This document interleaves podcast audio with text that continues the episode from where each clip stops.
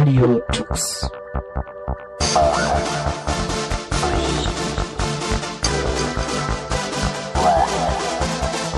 The German Linux Radio, the German Linux Radio.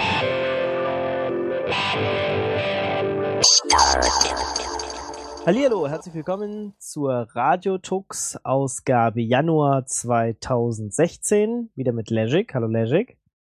Hi. Wie bist du gut ins neue Jahr gekommen? Ja, also es war kein Problem, ins neue Jahr reinzurutschen. ja. Weil es gab keinen Schnee. Ja, genau. Wollte gerade sagen, ausrutschen konnte man nicht. Äh, äh, für Januar irgendwie sehr, sehr milde Temperaturen sozusagen. Irgendwie ist das, Fast schon frühlingshafte Temperaturen. ist das gar kein Winter. Aber für euch Jecken da drüben ist es ja auch schön, wenn es nicht so kalt ist. Genau, wenn es nicht so kalt ist, dann kann man, äh, braucht man unter, unter das Kostüm nicht noch irgendwie eine dicke, fette Jacke drauf äh, anzuziehen, sondern man kann dann auch nur mit dem Kostüm raus. Und äh, mit ein bisschen Kölsch im Blut geht das dann auch schon bei etwas äh, 12 bis 15 Grad, ne? Ah, ja, vielleicht wird es ja noch wärmer. Es sind ja noch äh, zwei Wochen oder so. Nee, eine Woche. Eine. Ja, nächste Woche ist es schon. Ja, Ja, das ja. ist schon, kommt, schon- schneller als, als man denkt. Ach ja, naja, wird schon, wird schon, wird schon. Aber wir wollten uns mal so ein bisschen über was wir denken, was so interessant werden könnte dieses Jahr, also quasi eine Jahresvorschau äh, 2016 machen. Ich weiß nicht, ob wir so viele Trends drauf haben. Ich habe mal vorhin reingeguckt, was wir uns letztes Jahr so vorgenommen haben. Es klingt ein bisschen so ähnlich, ja. so, äh, Jedes Jahr dasselbe. Genau, jedes Jahr. Ist, ist auch die gleiche Kristallkugel wieder, die ich hier rausgeholt habe, Ja. um in die Zukunft zu schauen. Aber diesmal mit, äh, glaube ich, äh, nicht einer Prognose, die über drei oder vier Jahre geht, sondern wirklich nur dieses Jahr betrifft. Weil das Genau. hatten wir, glaube ich, das letzte Mal gemacht, wo wir da so ein bisschen, glaube ich, zu optimistisch waren.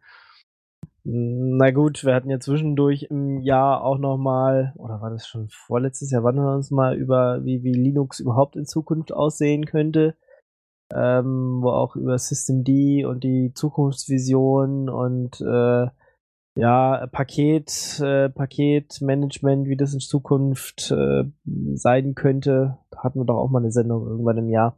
Aber jetzt soll es so allgemein um Geräte und äh, Software, die wir so benutzen, gehen. Ich meine, der erste Teil ganz klassisch sozusagen. äh, dreht sich schon wieder um äh, Telefone, Smartphones. Genau. Linux auf Smartphones im Grunde genommen. Ach, ja. Linux, Linux überall im Grunde. Linux Ja. auf Smartphones, Linux auf Tablets, Linux auf Desktop, Genau, äh, auf können- Toaster, auf Kühlschrank, was auch immer. Fangen wir Genau. aber zunächst mit dem Smartphone an, oder? Internet of Things sozusagen. Äh, Linux äh, Genau. überall, ja. Aber wir können uns ja trotzdem im Vorhinein schon darauf einigen, es wird äh, 2016 nicht das Jahr von Linux auf dem Desktop, oder? Das war doch schon längst Ach so. irgendwann. Achso, achso, achso. Nee, das ist also jedes Jahr das Jahr des Linux auf dem Desktop. Ja, entweder so, genau, oder ähm, es wird nie was.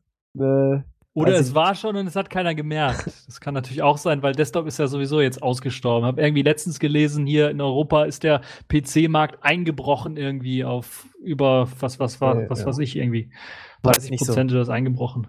heute sogar, oder? Hab ich Ja, eben heute. Ich habe es noch nicht gelesen, aber jetzt, wo du sagst, es ist an mir vorbeigeflogen in diesem Internet. So, ja, ja. Ja, klar, wer kauft schon noch PCs? Also, wann hast du den letzten PC gekauft?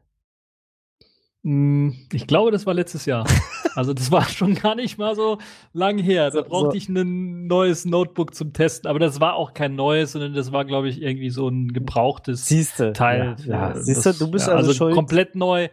Das liegt aber auch an den ganzen PC-Herstellern oder an den Notebook-Herstellern. Lenovo hat IBM ThinkPads komplett kaputt gemacht und da gibt's halt auch nichts Vernünftiges mehr. Und ein MacBook will ich mir einfach nicht kaufen von Apple. Ähm, also da gibt's da gibt's noch irgendwas anderes, was man so empfehlen könnte für einen Linux-Nutzer, was Ah, halbwegs Dell. funktioniert. Dell. Ah, ich weiß nicht. Doch. Also Dell, dann hast du dann, wenn du dieses XPS 13 dir kaufst, hast du ein wunderbares, schönes Display, aber hast halt keine Anschlussmöglichkeiten für das Teil oder kannst den RAM nicht aufrüsten und sowas. Ja, gut, RAM aufrüsten kannst du ja, wenn, äh, also wenn, wenn du so, so ganz schmale Rechner hast, sowieso fast nicht mehr.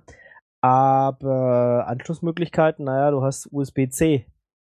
Ähm, und es gibt ja, jetzt dann hast du dir so ein Dongle Hm? Gedönse, was du, dann hast du so ein Dongle, was du dann dran anschließt und dann noch zehn andere Sachen, die du rumschleppen musst, um halt Ethernet oder sowas zu machen.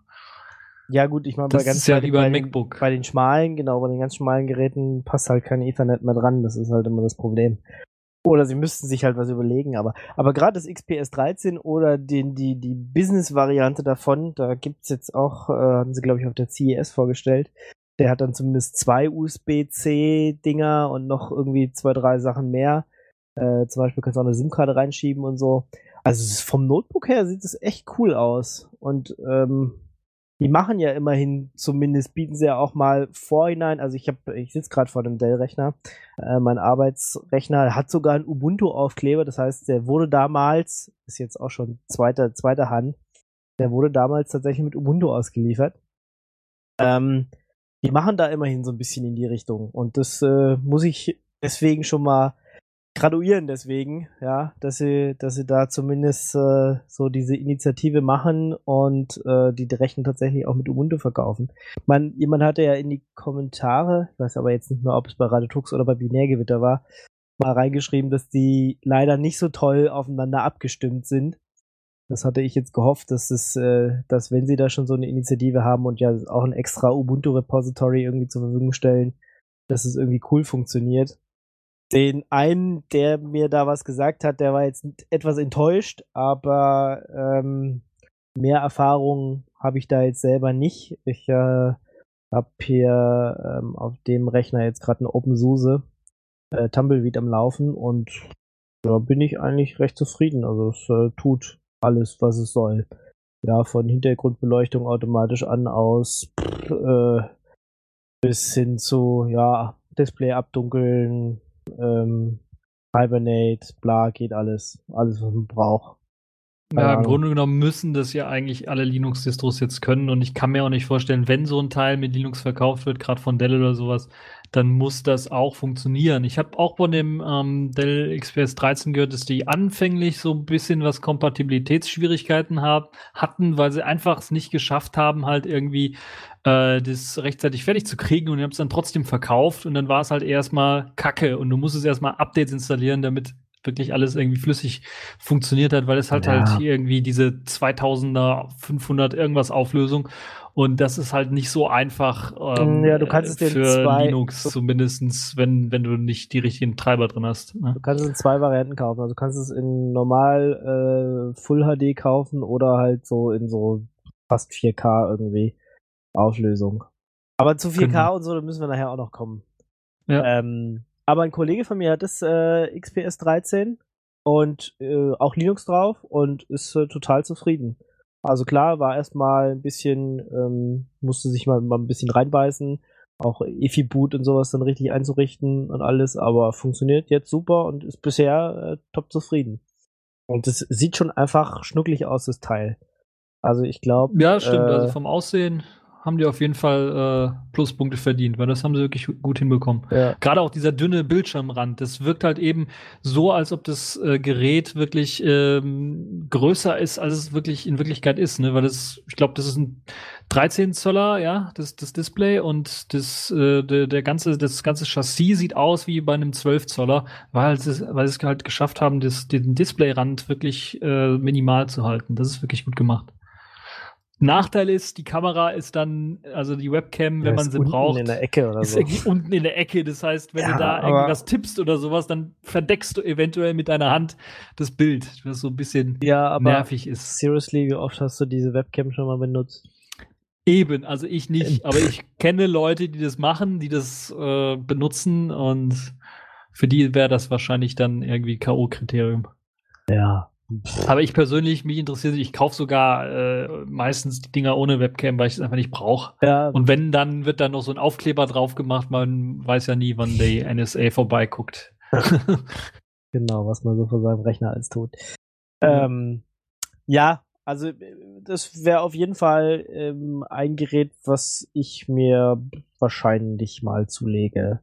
Also mal gucken, ob da jetzt, äh, kam ja im Oktober, November kam ja eine neue Revision davon raus, vom, vom XPS 13, auch mit USB-C und so. Ähm, Und vielleicht bringen sie ja nochmal im Laufe des Jahres eine. So Ende des Jahres könnte ich mir vorstellen, so ein Gerät zu holen. Ja, ich glaube, Ähm. wir werden da auch noch im Laufe des Jahres noch ein paar solcher Geräte, nicht nur von Dell, vielleicht auch von anderen Herstellern, mal äh, zumindestens äh, als Ubuntu-Version. Wenn nicht ein anderes Linux, ein GNU slash Linux mit dabei ist, dann wird es wahrscheinlich ein Ubuntu sein, was wir da als Version dann auch noch mal sehen werden. HP ist da zum Beispiel in, im Gespräch, dass die eventuell da auch mal was rausbringen. Ah, ein HP-Rechner direkt mit, also so, so direkt zu kaufen. Von, mit, mit Ubuntu meinst du? Genau, das meine ich, ja. Ah ja. Ja, ja ist. Also ich meine, sonst gibt's ja immer noch diese, diesen äh, Spezialhersteller, diesen Tuxeo oder so, die da so ein bisschen was machen. Die halt. Ja, äh, genau, das ist quasi System 76 nur in Europa. Für die Leute, die das was sagt. Nee. Das System 76 ist ganz groß in den USA für Linux-Hardware bekannt. Und das heißt, glaube ich, dann die gleiche Hardware verkaufen sie in Europa unter dem Namen Tuxero. Und die bauen halt auch äh, richtig Hochleistungsdinger. Also, oder man kann es, wenn man in die USA fliegt, sich dann auch importieren lassen. Das ist dann, da gibt's halt auch irgendeinen Vierkerner äh, Core i7 mit High-End-Grafikkarte, also richtig Workstation-mäßig, dass du da auch richtig zocken kannst mit. Und äh, 32 Gigabyte Arbeitsspeicher und so ein Kram und zwei Festplatten oder zwei SSDs oder sowas. Also die haben da richtig geile Geräte, das muss man schon sagen. Das Einzige, was mir nicht gefällt, und das brauche ich halt, weil ich relativ viel rumtippe, ist, sind die Tastaturen. Weil das sind meistens solche Chiclet-Style-Tastaturen, die dann meistens so ein bisschen schwabbelig sind Ja. und sich eindrücken lassen in der Mitte. Aber vielleicht haben sie ja jetzt neue Modelle, wo das Problem äh, behoben ist, wo sie da ein stärkeres Chassis verwenden für, für das Chiclet-Style äh, und wo sich das dann nicht so richtig äh, eindrücken lässt. Ansonsten gibt's, glaube ich, äh, mh, gibt's da, glaube ich, auch hier äh, Linux-Laptops oder sowas. Die verkaufen dann auch Linux-Laptops. ich weiß aber nicht, ob das dann ähm, refurbished Geräte sind oder ob es wirklich neue Geräte sind, die sie einkaufen, wo sie dann einfach nur Linux draufspielen. Mhm. Auf jeden Fall, da hatte ich auch mal einen Linux-Rechner von. Das war sogar damals noch ein Netbook, glaube ich, ein 10 Zöller. Und der hat auch lange gehalten. Also das war auch ein gutes Gerät. Das kam damals mit Ubuntu 12 irgendwas daher. Ja, jetzt haben wir irgendwie nicht mit Linux Smartphone angefangen, sondern mit Linux äh, auf Laptops. Ähm, Hat sich so ergeben. Die Glaskugel hat so ein bisschen, die Kristallkugel hat so ein bisschen Störungen. ja, äh, aber auch nicht äh, schlecht, weil wie gesagt, ähm, äh, obwohl der Hardware-Markt, der PC-Markt irgendwie einbricht, ist es doch noch das Gerät, mit dem ich äh, ja am meisten so interagiere. Also mein mein Laptop, ähm, der ja immer dabei ist und der halt äh, irgendwie am meisten rausgeholt wird. Und ähm, ja.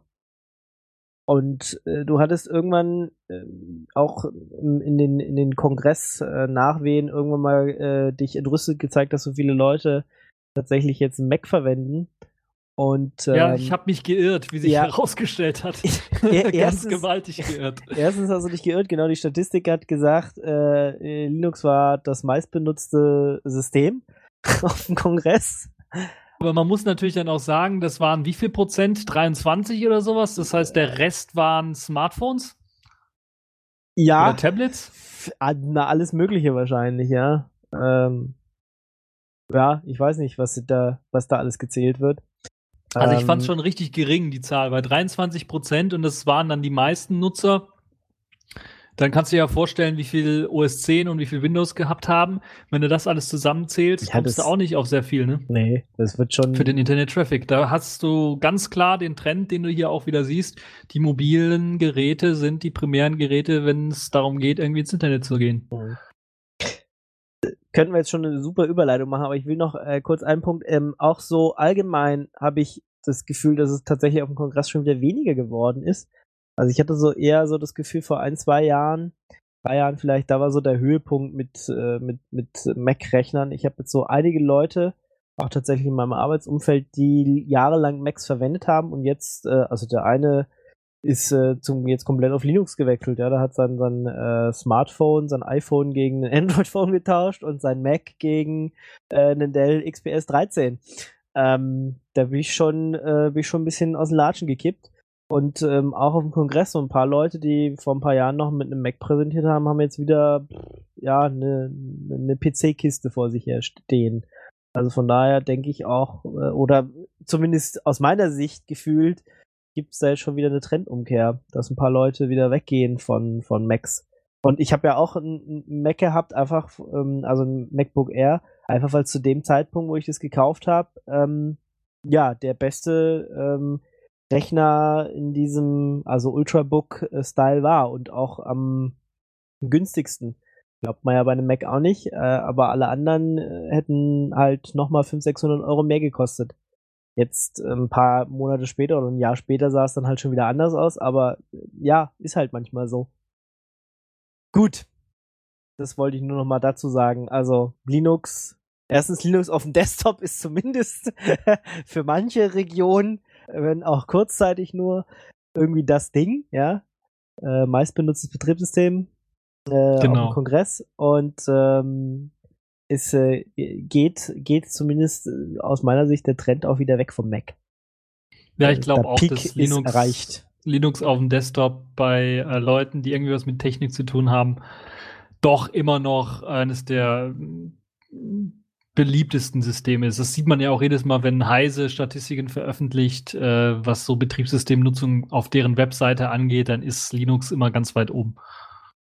Naja, nicht ganz weit oben, aber zumindest mit auch so 10, 20 10 bis Nö, schon mit über 20 Prozent mit dabei. Also meistens auch ganz weit oben. Das, also da kommt, es kommt immer sehr nah an, an Windows ran, beziehungsweise äh, sind, äh, es war sogar schon mal, es war aber glaube ich nicht im letzten Jahr, wo dann Linux sogar die Spitze übernommen hatte. Ah, okay. War gut ist an mir vorübergegangen. Aber das aber. wird sich sicherlich, sicherlich auch wieder ändern, weil halt eben die meisten Leute jetzt wirklich mit mobilen Systemen draufgehen.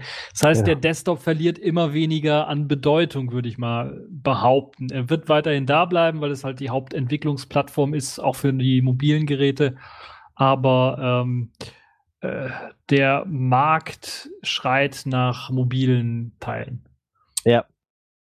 Und vor allen Dingen, das, das sieht man ja auch, dass ähm, wenn, wenn Software rauskommt, dann ähm, ist es jetzt meistens, handelt es eher sich um Apps für die mobilen Smartphones, äh, die dann auch beworben werden, wenn man mal den Fernseher anmacht oder sowas, dann sieht man halt Werbung für irgendwelche Apps.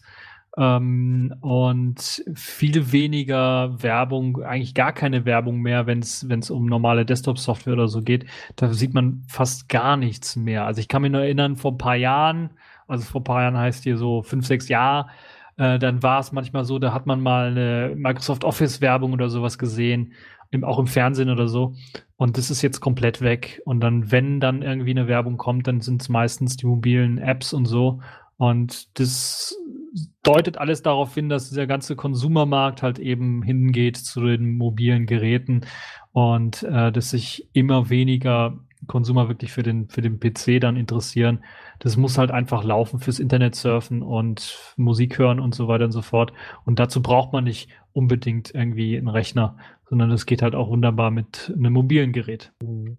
Ja, kommen wir doch zu Linux auf dem Smartphone, so wie wir es am Anfang der Sendung angekündigt hatten. Genau. Äh, unser allseits äh, beliebtes Betriebssystem Selfish OS äh, ist natürlich da auch mit von der Partie. Ähm, denn ja, zumindest äh, Jolla hat überlebt. Ja, es gibt noch Jolla, äh, die Firma hinter Selfish OS und ähm, es kommt zumindest bald, äh, nämlich zum Mobile World Congress, auch ein neues Telefon mit Selfish OS raus. Ja, so lauten zumindest die Gerüchte und wir gehen auch sehr stark davon aus, weil eben die große Ankündigung bei Jolla immer war, da kommt noch was, da, wir haben noch irgendwie was. Äh, ihr dürft spekulieren. Das hat sich nicht darauf bezogen, was jetzt mit den Tablets passiert oder wie das jetzt mit der äh, Rückerstattung des äh, Geldes für die Tablets angeht, weil das Desaster, da brauchen wir, glaube ich, gar nicht mehr drüber reden. Das wird ähm, das wird, äh, glaube ich, Jolla richtig äh, getroffen haben und auch dieses Jahr dann wirklich zum Entscheidungsjahr machen für die Firma und dann auch für das ähm, Betriebssystem, glaube ich, auch, weil wenn die Firma wegfällt, dann bleibt vom Betriebssystem nicht viel übrig. Ja. Aber ähm, Mobile World Congress ist ein gutes Stichwort. Dann äh, Jolla arbeitet ja schon ein bisschen was länger mit der Firma Intex zusammen. Die haben ja bereits schon mal so einen Prototypen auch präsentiert oder zumindest im Internet konnte man das bei einigen Videos dann sehen. Es sah aus wie so ein Jolla Phone, vielleicht ein bisschen was größer und hatte eine andere Hardware drin. Jetzt ist es, glaube ich, schon mehr als ein Jahr her, dass man davon was gesehen hat. Und jetzt soll zum Mobile World Congress ähm, Jolla und Intex sollen dort eben ein neues Selfish OS Smartphone vorstellen. Die Gerüchte sehen sogar so weit äh, oder gehen sogar so weit, dass es sich nicht nur um ein Gerät handelt, sondern es könnten sogar zwei Geräte sein. Sprich ein Gerät, das so eher im unteren Preissegment angesiedelt ist und wahrscheinlich auch hardwaretechnisch dann etwas weiter unten angesiedelt ist. Das heißt, ich gehe davon aus, das wird so ein Snapdragon 200er oder vielleicht 400er. Und dann eins, das etwas stärker sein soll. Es gibt jetzt Gerüchte, so Mittelklasse, das ist so ein Snapdragon 600er irgendwas Serie ist, also 612er oder 610er ist im, im Gespräch. Es gibt aber auch sogar Leute, die meinen, das könnte so ein High-Class, High-End-Class-Gerät sein, also ein 808er, 810er Snapdragon, der da verbaut ist. Und ich rede die ganze Zeit von Snapdragon, weil es gibt keinen anderen Prozessor, den äh, das Selfish OS momentan unterstützt, beziehungsweise Jolla wirklich äh, Selfish OS lizenzieren würde, weil das ist die Hardware-Plattform, äh, die ähm, Jolla dort eben wirklich auch zu, zur Lizenz freigibt.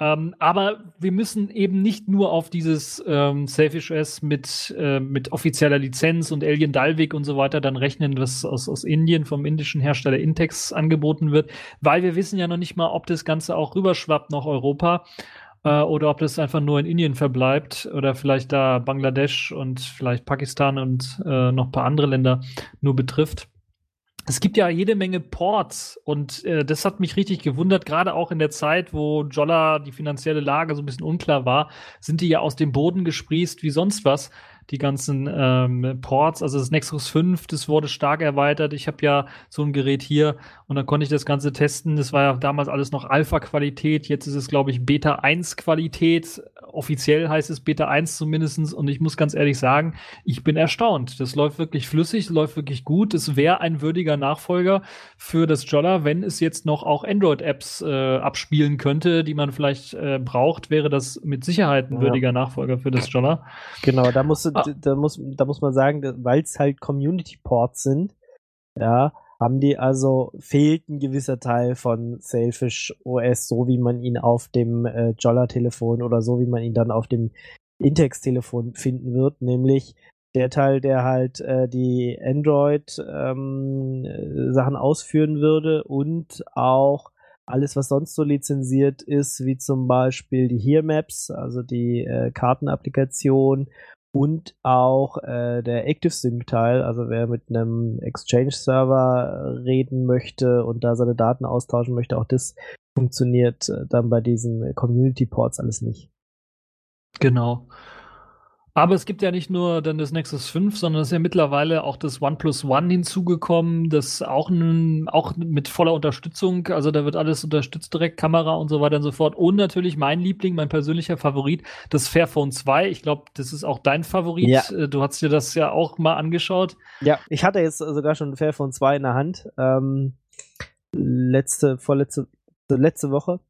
Ähm, ja, also sieht gut aus. Ja, ist nett, dass man das irgendwie so relativ schnell auseinandernehmen kann. Ja, ich habe das äh, unten noch für eine Hülle gehalten und habe es dann mal abgezogen und nee, da ist man dann wirklich gleich an den Eingeweiden. Ähm, das ist schon ein bisschen, bisschen lustig.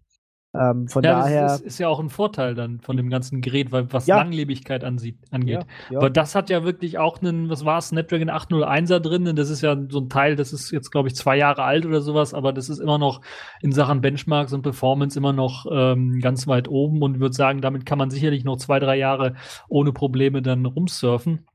Und gerade, glaube ich, dadurch, dass man dann auch die Komponenten einzeln tauschen kann, wenn jetzt hier, so wie bei dir, das, das Gerät einfach mal auf den Boden fällt und das Display ist kaputt, dann kannst du einfach das Display tauschen. Und es werden wahrscheinlich dann auch äh, Ersatzteile von Fairphone angeboten, so dass das dann äh, auch relativ einfach möglich ist. Und ich glaube, das ist ähm, eine Traumkombination. Fairphone 2 und Selfish OS. Ich hoffe, dass sie da auch mal jetzt offiziell irgendwie eine Lizenz bekommen, weil das würde dann noch genau. mehr Leute genau. äh, boosten. Momentan gibt es nur das Image zum Runterladen. Ja, und das, Da das wird auch schon alles unterstützt. Das ist auch ähm, erstaunlich, weil wir müssen uns vorstellen, das Teil ist, wann haben sie das bekommen? Ich glaube, letztes Jahr, Ende Sommer oder sowas, gab es die ersten Gerüchte, dass irgendwie Fairphone 2, dass die äh, Porter dann eine Version bekommen sollen. Und das hat jetzt mal vier, fünf Monate nur gedauert und die haben halt die komplette Unterstützung für die Hardware geliefert. Und das ist wirklich schon sehr, sehr erstaunlich. Also da kann man nur zwei Daumen nach oben geben und sagen, da haben sie wirklich gut gearbeitet, die Porter. Da sind teilweise natürlich auch Leute von, von Jolla mit dabei, die wahrscheinlich, glaube ich, nicht dafür bezahlt werden, sondern es in ihrer Freizeit machen. Aber das ist trotzdem äh, wirklich eine Heidenarbeit, sowas zu unterstützen. Und äh, ja, die haben auf jeden Fall meinen Respekt verdient dafür. Ja, es ist krass, wie schnell das ging, aber es ist halt, ähm, ja, dafür, dass du, dass du es wirklich kaufen und benutzen kannst, fehlt halt wirklich der Schritt, dass es eine offizielle Version ist. Weil, wie Genau. gesagt, äh, die, die Unterstützung, dass, dass du die Android-Apps ausführen kannst und auch die äh, Ear-Maps und sowas ähm, und selbst äh, den, den Active Sync-Teil, ich habe ja immer noch einen Zaracha-Server, das heißt, ich bräuchte auch sogar den Active Sync-Teil, ähm, sind halt für mich Sachen, äh, das muss halt die offizielle Version sein, die muss bei Fairphone zu kaufen sein, ja, dass du sagen kannst, okay, willst du äh, es mit, mit Android oder willst du es mit äh, Sailfish? Und selbst wenn jetzt die Sailfish-Variante irgendwie 20 Euro mehr kosten würde, wäre mir auch okay, würde ich halt sofort kaufen, aber solange das jetzt so nicht ist, äh, ich habe auch gerade nicht die Energie, ein Telefon zu kaufen und mich dann noch selber zum Flashen und allem hinzusetzen und äh, dann auch nicht die volle Funktionalität zu haben. Das sind halt äh, Ja. zu viele Abstriche. Aber wenn es das direkt von Fairphone geben würde, so einfach Klick kaufen, es kommt mit äh, äh, Sailfish, dann äh, hätte ich das schon direkt gemacht. Die Frage ist, was, wär, was wäre, und das vermute ich, dass das auch passieren könnte, dass äh, Fairphone sagt, okay, wir kaufen keine Lizenz bei Jolla, wir bieten aber ein Fairphone 2 frisch geflasht mit eben der Community Edition von Selfish OS an. Wäre es dann auch interessant, weil das ist die wahrscheinlichste Variante, die ich momentan sehe, weil es das am billigsten ist für Fairphone selber, weil die müssten da nicht irgendwie eine Lizenz für bezahlen. Äh, Wäre das dann immer noch interessant oder wären die Features dir so wichtig, dass du sagen würdest, nö? Weil ich glaube, für Exchange oder sowas gibt es sicherlich auch irgendwelche Frickelmöglichkeiten, das irgendwie ans Laufen zu kriegen mit irgendwelcher Open Source äh, Software, die man sich dann auf, auf das Gerät installieren ja, muss. aber die Android-Apps brauchst du auch immer noch. Genau, da wäre halt die Frage, hat man dann die Geduld zu warten, bis Nee. halt eben die Okay. Nee, wie gesagt, ich habe ja gesagt, ich würde ja auch äh, von mir aus die 20, 30 und so viel kann die Lizenz jetzt auch nicht kosten pro, pro Telefon. Mehr zu bezahlen, ja? Mein Gott, dann sollen sie halt die Option machen, hier Community Edition kostet genau das gleiche. Äh, wenn du die Features haben willst, dann zahl noch 30 Euro mehr. Ja, okay, dann mache ich das halt. Jetzt bist du gerade komplett weg. Jetzt bin ich komplett weg bei dir. Ah, blöd. Ähm, immer noch? Hallo? Magic? Liegt's an mir? Liegt's an dir? Ah, diese Technik, diese Technik heute. Diese Technik. Ich hoffe, das ist bei dir auf der Spur drauf, weil ich habe gerade nichts gehört, was du die letzten zwei, drei Sekunden gesagt hast.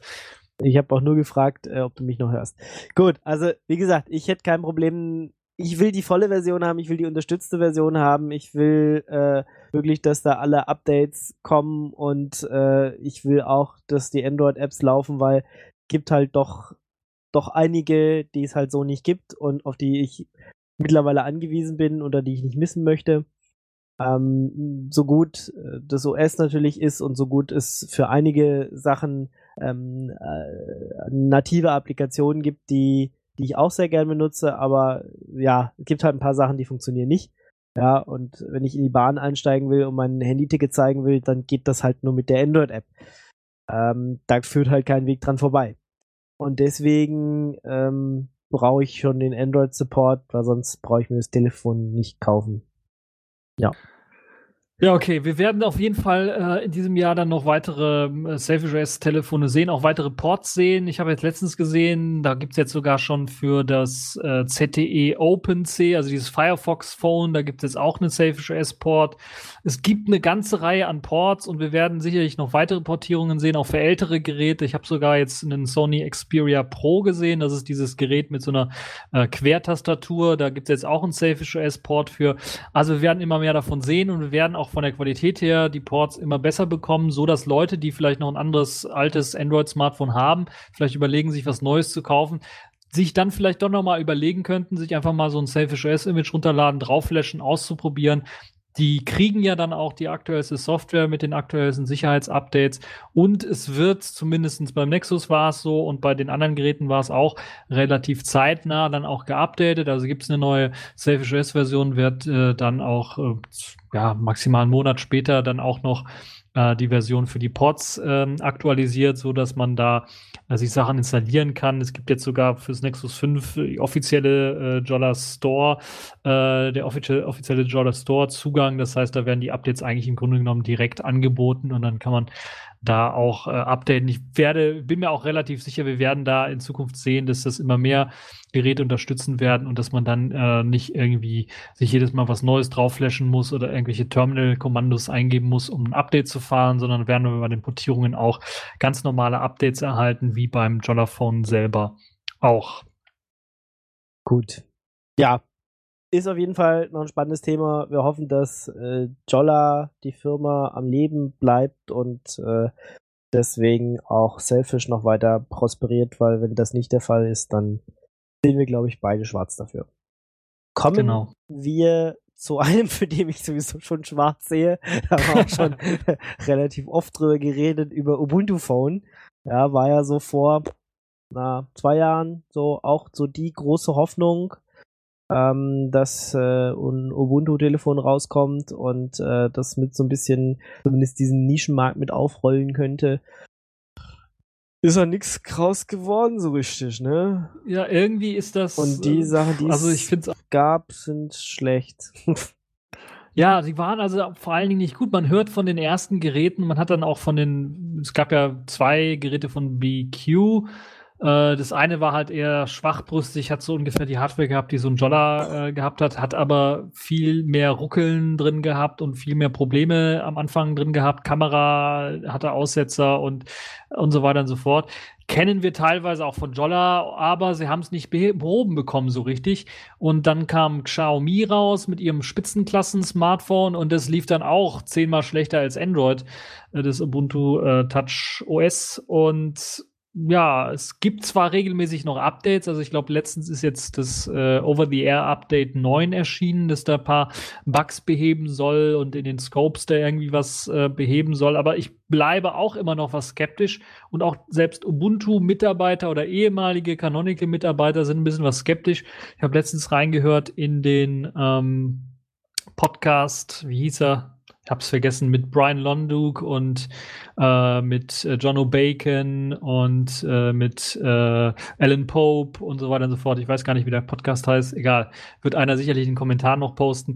Äh, auf jeden Fall, die haben sich auch über das Ubuntu äh, Phone oder das Ubuntu TouchOS so ein bisschen unterhalten und da waren selbst Leute, die bei Canonical arbeiten, äh, skeptisch, was das angeht und benutzen ihr Ubuntu-Phone zum Beispiel auch nicht hauptsächlich, sondern haben das dann nur so nebenbei. Und bei einigen ist es auch so, dass das die meiste Zeit nur in der Schublade rumliegt. Und das ist schon ein bisschen traurig, finde ich. Ähm, wo das große Problem jetzt liegt, weiß ich nicht so ganz, muss ich ganz ehrlich sagen. Äh, an den regelmäßigen Updates wird es nicht liegen, weil die kommen relativ regelmäßig. Ob die Hardware das Problem ist, weiß ich jetzt nicht. Dieses Xiaomi-Handy ist äh, wirklich Spitzenklasse. Das hat, glaube ich, auch einen Snapdragon 810er oder sowas oder 801er drin. Also das hat auch schon richtig Performance und Dampf und äh, genügend Arbeitsspeicher. Ähm, ich glaube, es liegt vielmehr an der Anzahl der Apps. Also ich kann da so eine kleine Anekdote erzählen vom, vom, vom TechView-Podcast. Da hat mich einer angeschrieben, dass er mit seinem Ubuntu-Phone keinen kein Podcast runterziehen kann. Äh, es gibt anscheinend nur eine Podcasting-App oder Podcatcher-App für das Ubuntu-Phone und das funktioniert Mhm. anscheinend nicht so mit allen äh, RSS-Feeds. Und ähm, der Browser selber kann auch die MP3 oder die OGG-Datei nicht runterladen, was mich auch gewundert hat irgendwie. Also da gibt's schon essentiell ein paar Probleme, was, äh, was die Apps angeht. Und ähm, man hat halt eben auch dann, anders als bei Selfish OS, zumindest beim offiziellen, beim Jolla, äh, nicht die Möglichkeit, auf Android-Apps zurückzugreifen, sondern muss dann halt eben native Apps benutzen. Und was auch ich immer gehört habe, der große Unmut war, dass viele der sogenannten Apps, die dann auch im Ubuntu ähm, App Store dann zu finden waren oder im Software Center zu finden waren, eigentlich nur Verlinkungen oder Verknüpfungen oder einfach nur Webviews waren, die halt auf mobile Seiten gezeigt haben. Und das ist halt so eine Sache, die Leuten dann doch auffällt, dass das so ein bisschen was nervig ist und denen nicht so richtig gefällt. Deshalb sehe ich da momentan für das Ubuntu auf äh, Smartphones zumindest so ein bisschen was schwarz. Da gibt es jetzt auch keine neue Ankündigung, dass da ein neues Gerät irgendwie rauskommen würde. Es gibt zwar mittlerweile in Deutschland, das ist glaube ich schon letztes Jahr gewesen, im, äh, per Vertrag kriegt man sich da so, kann man sich so ein Ubuntu-Phone holen. Oder es gab sogar mal eine Zeit lang, ich weiß jetzt nicht, Mediamarkt oder Saturn, ähm, gab es sogar Ubuntu-Phones, die dort ja, ausgestellt ja. worden sind. Ja, ich glaube Saturn war das oder so, ja. Und mhm. genau, und da konnte man auch solche Teile kaufen oder zumindest mal anfassen, auch der breiten Öffentlichkeit ein bisschen was zeigen. Äh, das fand ich auch interessant, weil äh, das natürlich dann auch ähm, so ein bisschen äh, zeigt, wie das äh, beim normalen Publikum so ein bisschen ankommt, weil momentan sieht es ja so aus, da gab es halt nur diese äh, Fire Sales, würde ich mal fast schon sagen, wo es halt eben zu einer bestimmten Uhrzeit äh, ein Kontingent von Smartphones mit Ubuntu gab, die man sich kaufen konnte. Und ähm, da mussten halt, waren meistens nur Insider, die sich das besorgen konnten. Naja, ich bin ein bisschen was skeptisch, was Ubuntu Phone angeht, aber ähm, ich glaube zumindest, das, was sie erreicht haben, ist eine Infrastruktur aufzubauen für Software äh, und äh, für den Support von ähm, auch jetzt wieder mal Hardware mit, mit ARM-Geräten. Das haben sie sicherlich aufgebaut und der große Elefant im Raum ist ja, glaube ich, wenn man das mal so übersetzen könnte, ähm, ist äh, das, dieses Convergence-Gedönse, die Convergence-Geschichte, die super genial ist ja. und die bisher noch nicht umgesetzt worden ist, aber wo ja dran gearbeitet wird, nur leider momentan nicht für Smartphone, sondern eher für ein Tablet. Ja, beziehungsweise, wenn, dann die falschen Hersteller. Also ich meine, äh, Microsoft hat das ja auch angekündigt und da kommt jetzt äh, oder kam irgendeins der Und Gerät sie haben geliefert. Genau, Microsoft da kam, hat ja schon geliefert. Genau, da kam jetzt ein Gerät raus und jetzt haben, haben sie ja noch so eine Box dazu, die kommt jetzt auch demnächst und die kannst du dann irgendwie anschließen und dann geht es gleich auf deinen Bildschirm und bla. Also die sind Aber halt, es hat auch noch Kinderkrankheiten. Also das Microsoft-Gedönse hat noch richtig Kinderkrankheiten und da sehe ich die Chance, wenn sie es wirklich schaffen, vielleicht nicht mit einem Phone, wenn wirklich das auf dem Tablet schaffen, äh, auszuliefern und es funktioniert, funktioniert ordentlich, dann haben sie auf jeden Fall eine Chance. Weil bei Microsoft hat es momentan das Problem, die haben zwar schon die Hardware, die haben auch schon das Phone, wo sie, wo sie das mit Convergence dann verkaufen, nur sie haben die Software nicht. Das heißt, es sieht so aus, du kannst das wunderbar an den, an den Monitor anschließen, Tastatur und Maus anschließen, hast den äh, Windows 10 Desktop, typischen Desktop dort, aber du kannst dann nur die Hälfte der Applikationen laufen lassen, weil die einfach nicht kompatibel sind äh, zum Großteil mit, mit, mit, mit dieser Convergence-Geschichte. Und da besteht die große Chance, dass Canonical das richtig macht, dass sie von Anfang an halt eben die vollständige Kompatibilität haben mit eben Software und sogar X-Wayland dann unterstützen, auf dem Gerät laufen lassen, um halt eben auch die X-Software oder Software, die X benötigt, dann ähm, lauffähig zu machen. Das ist die große Chance, dass sie da Convergence, was funktioniert, schaffen. Und da müssen sie aber schnell sein, weil Microsoft wird so lange nicht warten, ja. bis äh, äh, mit der Fehlerbereinigung oder mit den Apps und den Portierungen. Ja, ja, also scheinbar ist Microsoft da schneller. Das äh, haben sie. Die schöne Idee von Ubuntu ist dahin irgendwie. Das sehe ich irgendwie nicht mehr. Ja, doch, ich sehe es, es wird, es wird, es wird kommen. Es wird kommen, aber, aber das, nicht so, wenn du weiter runter scrollst in den Notizen, wirst du sehen, bei Tablets. da habe ich es reingeschrieben, da wird's kommen. Apropos Notizen. Ja, da kommt ja, ja. äh, demnächst. Geile Überleitung. Ja, gut, ne? Äh, da kommt ja auch äh, bald so ein Titzentelefon nach Europa. Ähm, ja, ich habe ja eins. Du hast, du hast das, eins. Ich habe ja dieses Samsung Z1, was in Indien verkauft worden ist und was einer ja. mir aus England irgendwie mitgebracht hat. Ja, über das Samsung ähm, Z1 haben wir äh, in der Jahresvorschau äh, 2015 geredet. Genau, jetzt kommt das, der Nachfolger des Z1, nämlich das Samsung Z3 daher. Und das ist jetzt mal so ein richtiges Smartphone, also nicht mit altertümlicher, äh, mit altertümlichen Specs, sondern das hat jetzt auch schon 5 Zoll Full HD und äh, Quad-Core und äh, 1,5 Gigabyte RAM. Das ist zumindest schon mal ein Anfang. Und kommt dann auch mit der neuesten Tizen-Version, das ist jetzt Version 2.4. Ähm, ja, ist das die neueste, weiß ich gar nicht. Ich glaube, sind auf dem, die sind bei den Fernsehern sind sie, glaube ich, schon bei Version 3.0 und 3.0 hat ja schon Wayland mit an Bord, also schon ein bisschen was flüssiger, die ganze Oberfläche. Aber ja, Tizen äh, Smartphone, das kommt jetzt auch nach Europa, nachdem es jetzt in Indien schon seit letztem Jahr verkauft wird. Äh, soll es halt eben nach Europa kommen, äh, nach Russland, glaube ich, zuerst und dann in Deutschland, Frankreich, Italien. Das weiß ich ganz sicher. Ansonsten, ich bin mir nicht sicher, ob es in England auch verkauft wird und wie es in Spanien aussieht, aber auf jeden Fall, äh, man kann es ja importieren. Wenn man in der EU ist und das unbedingt haben möchte, dann sollte das nicht so schwer sein. Und da bin ich mal gespannt, wie sie das Ganze angehen wollen, weil ähm, ich könnte mir durchaus vorstellen, Samsung hat eine große Marktmacht, dass sie da mit den verschiedenen Carriern ins Gespräch kommen, dass das dann wirklich auch irgendwie zumindestens nicht nur bei einem, sondern bei mehreren Carriern dann ausgestellt wird und dann auch mit Verträgen dort verkauft wird.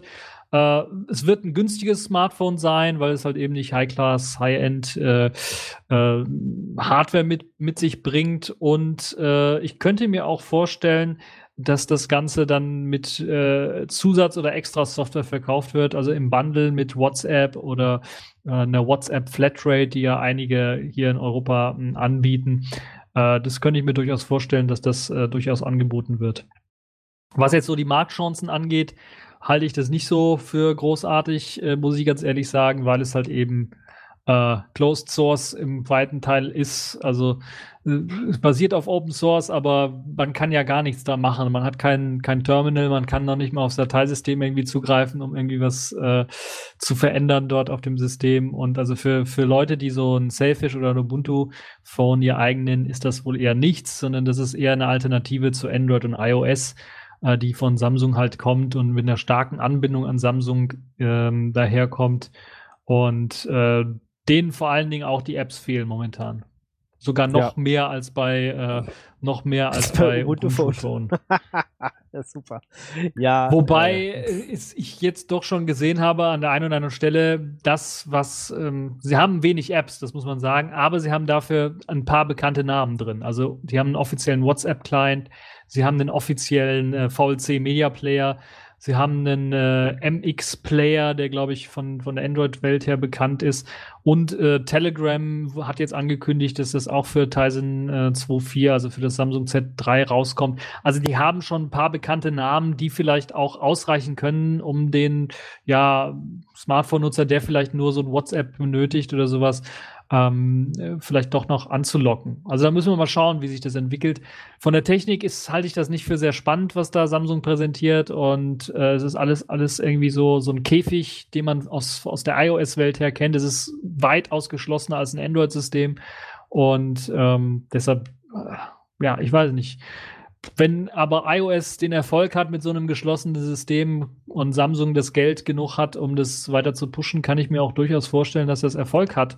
Aber ähm, dafür gehen sie es zu zaghaft. Für mich ist es nix, muss ich ganz ehrlich sagen. Nee, für mich ist es auch nichts und dafür gehen sie es einfach zu, zu zaghaft an. Okay, es läuft noch auf ihren Uhren, dieses Titzen, aber weißt du, nur ein Telefon in einem gewissen Bereich, äh, also auf der Welt zu launchen, ist, äh, ist auch einfach zu wenig.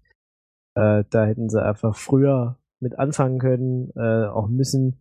Und wenn dann halt auch mehrere Telefone rausbringen, also sowohl High-End-Geräte, die sich vielleicht halt jemand kaufen will hier in, ähm, in Deutschland, ähm, als auch ähm, ja in Schwellenländern oder so. Daher, ja, dann, das, dann hätte ja, ich glaube, das mit den High-End-Geräten, das wäre jetzt noch ein bisschen was zu verfrüht, weil momentan sieht es ja so aus, dass die erst einmal die Leute irgendwie zum Reinschnuppern in das neue System irgendwie reinbringen wollen. Und da ist, glaube ich, so ein ja, Telefon, was für 100 Euro oder ein paar Euro nur verkauft wird, glaube ich, ein einfacher Einstieg, als dann ein High-End-Gerät rauszubringen für 800 Euro. Äh, weil das ist, glaube ich, schon ein wesentlich höheres Risiko. Naja, gut. Ja, aber egal. Ich äh, sehe es nicht, dass da Titzen noch groß kommt. Tut mir leid. Aber ich lasse mich ja, gerne Ich glaube vor allen Dingen nicht, belehren. dass es kommt, weil es zu geschlossen ist. Und auch die Entwicklung ist schwierig auf dem Gerät. Nicht nur, weil es jetzt EFL ist, also Enlightenment Foundation Library, was sowieso nicht so einfach zum Programmieren ist, würde ich mal behaupten. Äh, man also gute C-Kenntnisse braucht. Sondern auch, weil eben, äh, wie man dort Apps einreicht und das mit, der, mit den Schlüsseln und den Keys und so weiter und so fort, sieht ja so aus, ich habe jetzt mein Samsung Z1, ich kann darauf nicht entwickeln, wenn ich, selbst wenn ich möchte, weil ich mir erstmal einen Key anfordern muss von Samsung, damit sie die Verschlüsselung auf meinem Gerät ähm, äh, quasi aufheben mit dem ah. Schlüssel und damit ich dann meine Software überhaupt drauf installieren kann. Und das läuft dann auch nur auf meinem Gerät. Das heißt, ich kann das nicht auf anderen Geräten testen. Und erst wenn ich das bei denen in den Store einreiche, kann ich das irgendwie benutzen. Dann gibt es aber Einschränkungen. Es gibt momentan, oder es gab damals zumindest nur den indischen oder den äh, Bangladesch Store. Das heißt auch äh, App-Developer, die irgendwie vom anderen Ende der Welt irgendwelche Apps eingereicht haben, die wurden alle abgelehnt. Mittlerweile gibt es auch einen deutschen Store und einen äh, britischen und so weiter und so fort. Aber ob da dann auch jetzt Apps schon angenommen werden, das weiß ich nicht. Vielleicht muss man warten, bis eben das ähm, Z3 draußen ist und dann weiß man mehr. Okay. Dann äh, Plasma Mobile haben wir noch. Ja, da kommen wir von, von einer App-Plattform, die schon wenig Apps hat, zu einer, die fast überhaupt keine Apps hat, die noch in der Planungsphase ist, was Apps angeht nämlich Plasma Mobile. Und ja, da gibt es zumindest jetzt äh, die Entwicklung, die dann zeigt, dass man zumindest in diesem Jahr vielleicht dahin kommt, schon mal eine Human Interface Guideline zu haben. Zumindest gibt es da jetzt schon ein paar Blog-Einträge, die darauf hinweisen, dass man daran arbeitet, also zumindest so ein Regelwerk zu erstellen, wie Apps auszusehen haben, wenn sie auf Plasma Mobile laufen ähm, werden sollen. Wir werden erstmal wohl ähm, nur Software sehen, die meistens wahrscheinlich von Ubuntu Touch herkommt, weil da gibt es momentan eben auch die Libraries, die man sich einfach äh, runterziehen kann und dann laufen die ganzen Apps. Wir werden vielleicht eine Möglichkeit sehen, das kommt aber dann darauf an, ob ähm, Jolla ihre Silica API veröffentlicht in, in der einen oder anderen Form unter einer Lizenz stellt, die kompatibel wäre könnte man dann sich auch vorstellen, Selfish OS Apps auf dem Plasma Mobile zu sehen. Mhm. Äh, wie das Ganze aber dann integriert aussehen soll, das weiß ich noch nicht. Momentan gibt es ja nur ein Nexus 5 Image und ich glaube, das basiert, das offizielle zumindest, was man sich äh, runterladen kann, noch auf den Ubuntu Images. Das heißt, da läuft ein Ubuntu drunter und man kann mit apt-get sich Sachen installieren. Das Tolle ist, man kann sich ganz normale Desktop-Software auch installieren, die läuft nur nicht so richtig. Also man kann sich in Firefox zum Beispiel installieren. Ein X-Wayland läuft auf dem äh, Image schon, so dass das, der Firefox dann über das X-Wayland angezeigt wird. Aber so richtig interagieren mit dem Firefox kann man dann so nicht, weil das eben eine Desktop-App ist. Aber es zeigt schon zumindestens, wo die Reise hingehen soll. Auf Plasma Mobile soll halt so, so eine Spielwiese für Entwickler werden. Da soll halt einfach alles laufen. Es soll richtig freie Software sein, mit keinem Ziel, irgendwie auf 1000 Smartphones irgendwie verkauft zu werden. Kein kommerzielles Interesse steckt da wirklich dahinter, sondern es will halt einfach quasi das, was äh, Linux auf dem Desktop ist, will halt eben Plasma Mobile für die Smartphone oder für, für die mobile Welt werden. Momentan eher Smartphones aber äh, Tablets kann ich mir auch durchaus vorstellen. Da macht es sogar noch mehr Sinn, vielleicht dann Desktop-Anwendungen laufen zu lassen. Äh, wie gesagt, momentan nur auf dem Nexus 5. Ich habe es da auch ausprobiert. Äh, es gibt regelmäßig Updates, regelmäßig neue Images, aber es tut sich an der Oberfläche her recht wenig. Es wird viel mehr im Untergrund, im Hintergrund gearbeitet. Die Wayland-Integration, K-Win wird ständig aktualisiert, um äh, mit der neuesten Wayland-Technologie umzugehen. Ähm, X-Wayland wurde in integriert, ähm, dass das äh, funktioniert. Es gibt äh, jede Menge interessanter ähm, Ansätze, wie man zum Beispiel eine Dokumentenverwaltung, Musikverwaltung, äh, eine Videoverwaltung machen könnte. Dann gibt es Patche, auch die dann einfließen in äh, Plasma 5 äh, selber auch hineinfließen und in KDE Applications hineinfließen, was äh, sehr interessant ist, was zum Beispiel die, das Indizieren von Dateien angeht und, und eben den äh, Multimedia-Dateien und so weiter. Also das hat schon ein paar nette Ansätze. Wir werden aber in diesem Jahr äh, wirklich äh, nichts sehen, was man wirklich benutzen kann, weil das auf dem Nexus 5, okay, ein Telefonanruf kann man machen. Ähm, SMS senden, glaube ich, wird schon schwer, weil es keine Messaging-App gibt. Ähm, aber wir werden also da noch nichts sehen, wir werden vielleicht was in Sachen Planung sehen. Und ähm, ich rechne aber eher damit, dass am Ende des Jahres vielleicht dann ganz grob nur der Plan für die Human Interface Guidelines steht und dass wir in Sachen Apps dann auch noch nicht sehr viel sehen werden. Aber wir werden auf jeden Fall den Einfluss, den Plasma Mobile auf die Entwicklung von Plasma allgemein hat, werden wir auf jeden Fall dann äh, auch sehen, wenn wir uns dann später auf dem Desktop mit Wayland so ein bisschen beschäftigen, weil äh, da gibt es wirklich, äh, das ist momentan die Spielewiese für ähm, Plasma. Äh, mit Wayland ist halt momentan die äh, Plasma Mobile Version. Hm. Ja, äh, weiß nicht, solange da nicht irgendwie ein, ein, äh, ein Hersteller irgendwie dahinter steht, der wirklich damit Telefone rausbringen will, irgendwann mal, äh, sehe ich halt auch nicht, dass das wirklich eine breite Nutzerschaft jemals erreichen wird. Und ich meine, von dem her ist es auch äh, extrem schade, dass mit dem äh, Vivaldi-Tablet, was ja dann äh, ein Plasma Mobile, ähm, also damals war es ja noch ein Vorschritt davon, ähm, gewesen wäre, dass es äh, ja leider gescheitert ist. Mm, das hätte halt, das wäre halt ein dediziertes Gerät gewesen, was dann damit äh, ja schon mal gelaufen wäre und äh, halt vielleicht auch ein paar mehr Nutzer bekommen hätte. So ist es halt immer. Es ist zwar technisch total schön, das zu haben, ja, und vielleicht äh, machen sich auch irgendwie drei, vier, fünf Leute auf ihr Nexus 5 und spielen damit mal rum, aber wenn du halt nicht einen Hersteller hast, der Geräte damit verkauft, sehe ich halt nicht, dass das viele Leute verwenden werden. Ja, das ist ja, wie gesagt, wie ich, ich, wie ich auch gesagt habe, es ist, glaube ich, noch zu früh über Geräte zu reden, weil sie sind halt so früh in der Entwicklungsphase noch, äh, stecken da noch richtig drin, dass das in diesem Jahr auf jeden Fall nichts wert, dass sich auch da keiner für interessiert momentan von den Geräteherstellern. Äh, ich sehe da, selbst wenn ich jetzt mal eine Prognose wage, auch im nächsten Jahr noch nichts Brauchbares, äh, was da rauskommt, sondern das ist so eher was, wo man so sagen kann, vier, fünf Jahre dauert es noch, bis da irgendwie was Brauchbares raus wird.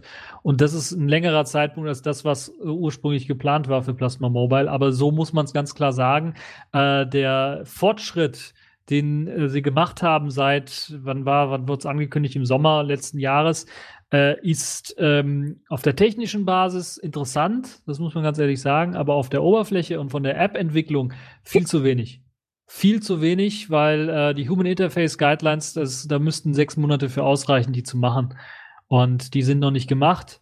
Und äh, ich, meine positive Einschätzung ist, dass man vielleicht einen ersten Draft hat Ende des Jahres.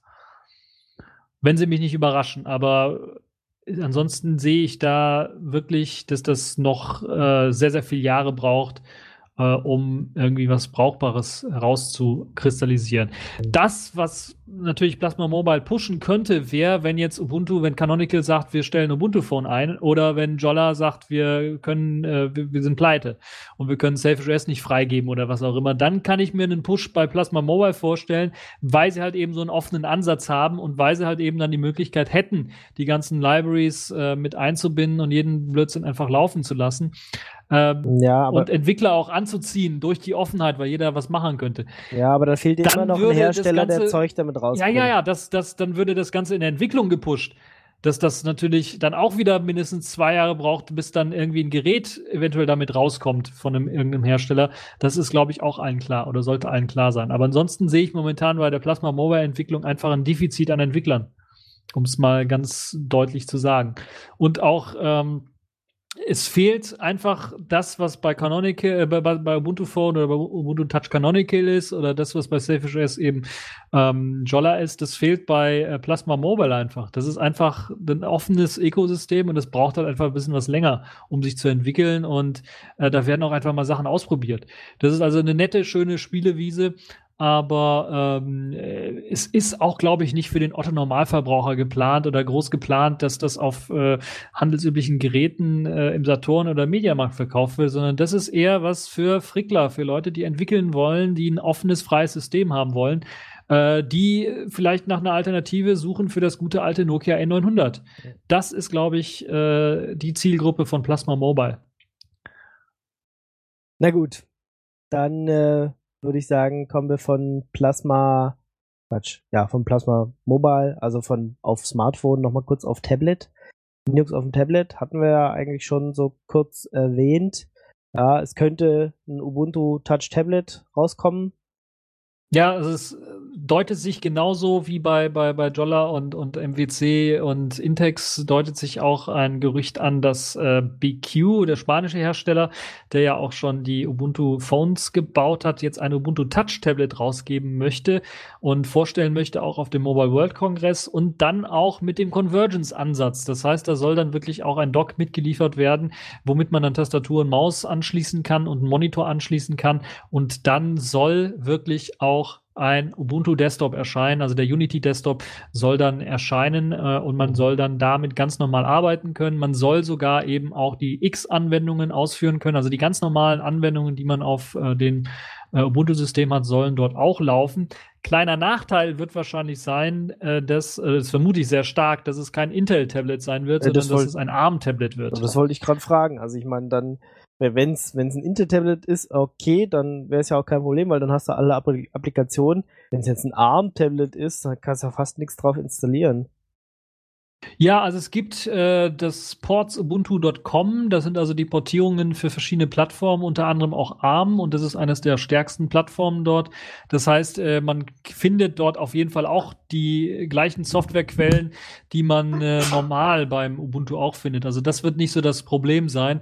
Äh, die Frage wird nur sein, wird das dort direkt eingebunden vom Hersteller direkt oder muss man sich das irgendwie dazu packen? Äh, die andere Frage wird, ist äh, das apt-get, also ist das die Package, ist das System überhaupt aktiv oder lassen sich nur Click-Packages, also dieser eigene ähm, äh, proprietär, ne, proprietär ist er nicht, ist ja schon offen, aber die, der eigene Paketstandard, den da mal Canonical für das Ubuntu Touch System entwickelt hat, lassen sich nur die Pakete installieren oder kann man sich da irgendwie äh, auch ein apt-get äh, dann ähm, äh, scharf schalten, um dann äh, den Rest der Software zu bekommen? Das wird halt eben die große Frage sein. Es wäre ein Schuss in den Ofen, wenn man wirklich nur Click-Packages sich installieren äh, lassen könnte und nicht auf einem einfachen Wege dann auch äh, die ganz normale Software sich installieren könnte. Mein Traum wäre natürlich, dass das Convergence so weit geht, dass es erkennt, wenn ich jetzt in den Desktop-Modus schalte, dass dann automatisch apt-get oder das Software Center um diese ähm, Ports Ubuntu-Geschichte erweitert wird, so dass ich die Desktop-Software auch installieren kann. Und da gibt's wirklich äh, fast eins zu eins das Gleiche, was man eben auch auf der x86-Plattform hat, äh, was glaube ich dann in Sachen Software äh, fürs Arbeiten auf jeden Fall ausreichend sein sollte. Fürs Office-Arbeiten, sagen wir mal so. Ja. Also, Also das so- könnte wirklich das Teil sein, was äh, richtig interessant wird in diesem Jahr, äh, weil das das erste Gerät sein wird, wo Canonical eben das Convergence äh, mit äh, anbietet oder anbieten wird. Und da bin ich echt mal drauf gespannt, ob sie es besser machen als das, was Microsoft bisher geliefert hat. Ja, also sind, äh, wenn es jetzt wirklich so kommt, äh, warten wir mal auf die, äh, kommt auch Mo- Mobile World Congress, oder? So um den Dreh. Ja, genau. Mobile World Congress, da wird das Ganze äh, hoffentlich announced und nicht nur announced, sondern ist äh, so wie das, das Jolla das letzte Jahr gemacht hat, sondern dann wird es auch direkt Geräte geben oder einen Monat später direkt Geräte zum Kaufen geben.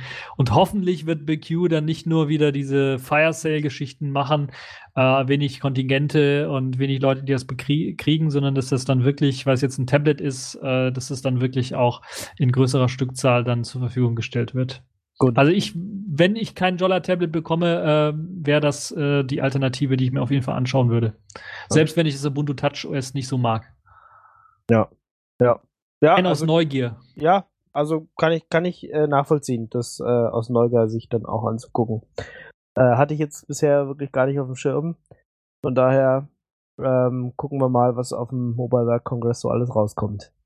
Gut, dann kommen wir zu Linux auf dem Desktop. So das, was wir tagtäglich ver verwenden. ja.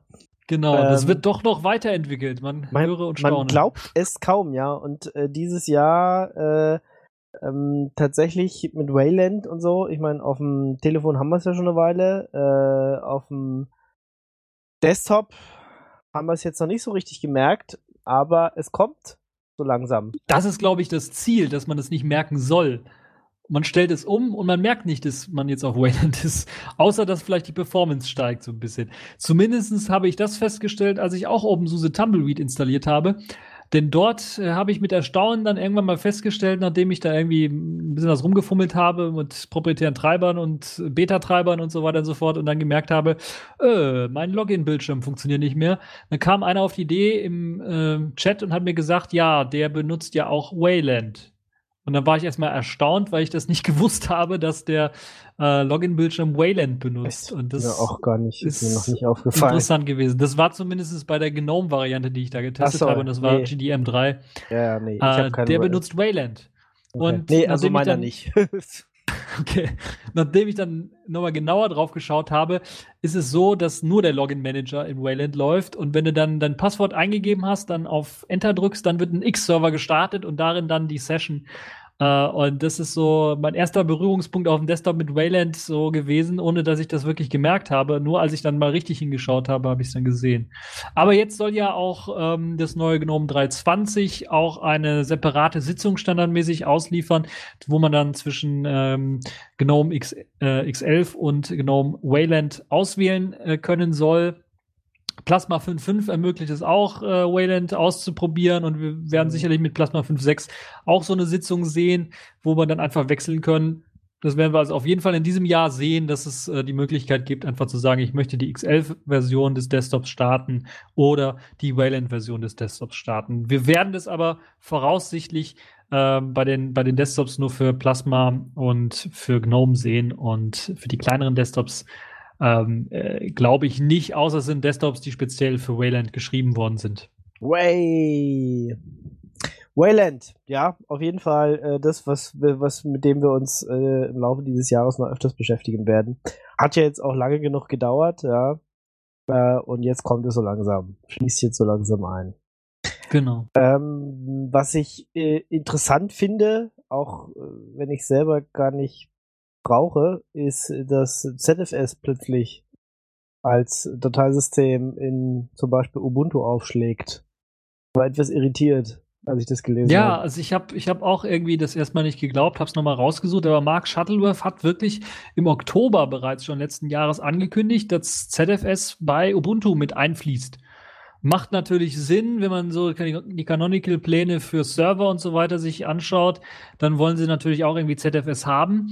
Äh, was jetzt aber ganz genau damit gemeint ist, das ist doch ein bisschen, ja, weil da gibt es ja lizenztechnische Probleme, weil die benutzen ja da ihre CDLNA, ich weiß gar nicht, wie die Lizenz heißt, CDDL. Genau, die CDDL, also eine komische Lizenz benutzen sie, die ist inkompatibel mit der GPL, also kann eigentlich das ZFS nicht gegen den Kernel gelinkt werden, gegen den Linux-Kernel gelinkt werden und dann vor allen Dingen nicht äh, auch noch ausgeliefert werden. Jetzt äh, gibt es Gerüchte, dass man das so macht wie Debian. Debian hat ja schon länger im Programm des ZFS Fuse, also das ist einfach ein äh, ähm, äh, Benutzerdateisystem, äh, was dann einfach im, im, im User Space läuft und äh, deutlich langsam ist. ZFS ist allgemein schon langsam, wenn man nicht High-End-Hardware hat. Aber das noch mit Fuse laufen lassen, ich habe es mal getestet, das ist ein wirklicher Kampf und Krampf mit dem äh, Dateisystem. Das dauert einfach viel zu lange, bis da irgendwie was geschrieben ist. Jetzt gibt's einen ersten ähm, erstes ZFS Linux-Paket, das vorgeschlagen worden ist, bei Debian aufgenommen zu werden. Und das ist interessant, dass das äh, erst einmal schon akzeptiert worden ist für diesen Aufnahmestatus, äh, weil das bisher nicht der Fall war. Also wenn das dann wirklich es schafft, in Debian aufgenommen zu werden, glaube ich, wird Canonical auch nichts mehr halten, das einfach mal rüber zu portieren für Ubuntu äh, oder zu importieren für Ubuntu. Und äh, ich glaube, dass auch Debian äh, das Ganze aufnehmen wird, weil sie haben meines Wissens nach sogar Anwälte darauf gehetzt, äh, beziehungsweise äh, Anwälte der Free Software Foundation, glaube ich, waren sie in dem Fall, äh, beauftragt, sich das mal anzuschauen, wie es denn so aussieht mit ZFS auf Linux und ob man das nicht als Modul irgendwie mitliefern können soll. Also ich kann mir durchaus vorstellen, dass wir dieses Jahr das ZFS auf Linux sehen werden, auf Linux-Distributionen sehen werden, dass das ausgeliefert wird. Wenn eine große Linux-Distro wie zum, zum Beispiel Debian das Ganze vormacht, wird Canonical mit Ubuntu das Ganze sicherlich nachmachen, relativ schnell. Und äh, vielleicht auch ein paar andere Distributionen dann eben auf diesen Zug springen. Äh, ich persönlich halte das jetzt nur für Server sehr interessant, muss ich ganz ehrlich sagen, weil halt eben ZFS sehr viel an Performance frisst und man wirklich einen starken Rechner haben muss. Aber ähm, vielleicht mal so ein ZFS als RAID-System für NAS oder sowas laufen zu haben äh, auf Linux-Basis, das wäre vielleicht auch mal interessant, dann mal zu sehen und zu gucken. Ähm, ansonsten setze ich dann doch eher auf ButterFS, muss ich ganz ehrlich sagen. Ja, geht mir, geht mir auch so. Also ich habe jetzt seit zwei Jahren oder fast zwei Jahren läuft jetzt hier äh, mein, mein NAS quasi äh, mit ButterFS ähm, und läuft, läuft, funktioniert. Ich sehe jetzt keinen Grund, ZFS zu nehmen, weil ButterFS tut bei mir das, was es soll. Ja. Und die ja. ganzen Funktionen, die ich aus ZFS interessant finde, ja, dass, dass quasi LVM und RAID zusammen drin sind und du einfach sagen kannst, hier noch eine Festplatte, nimm die, mach damit, werd glücklich, erweiter dich, Gutes. Und äh, dann musst du hinterher noch vielleicht noch ein Balance sagen, dass er das auch richtig schön neu verteilt. Ähm, funktioniert, ja, ich habe jetzt schon mehrere 4 Terabyte Festplatten dazugesteckt. Es äh, wächst und wächst und wächst sich einfach und äh, es äh, macht Spaß und äh, ja, von daher ButterFS for the win.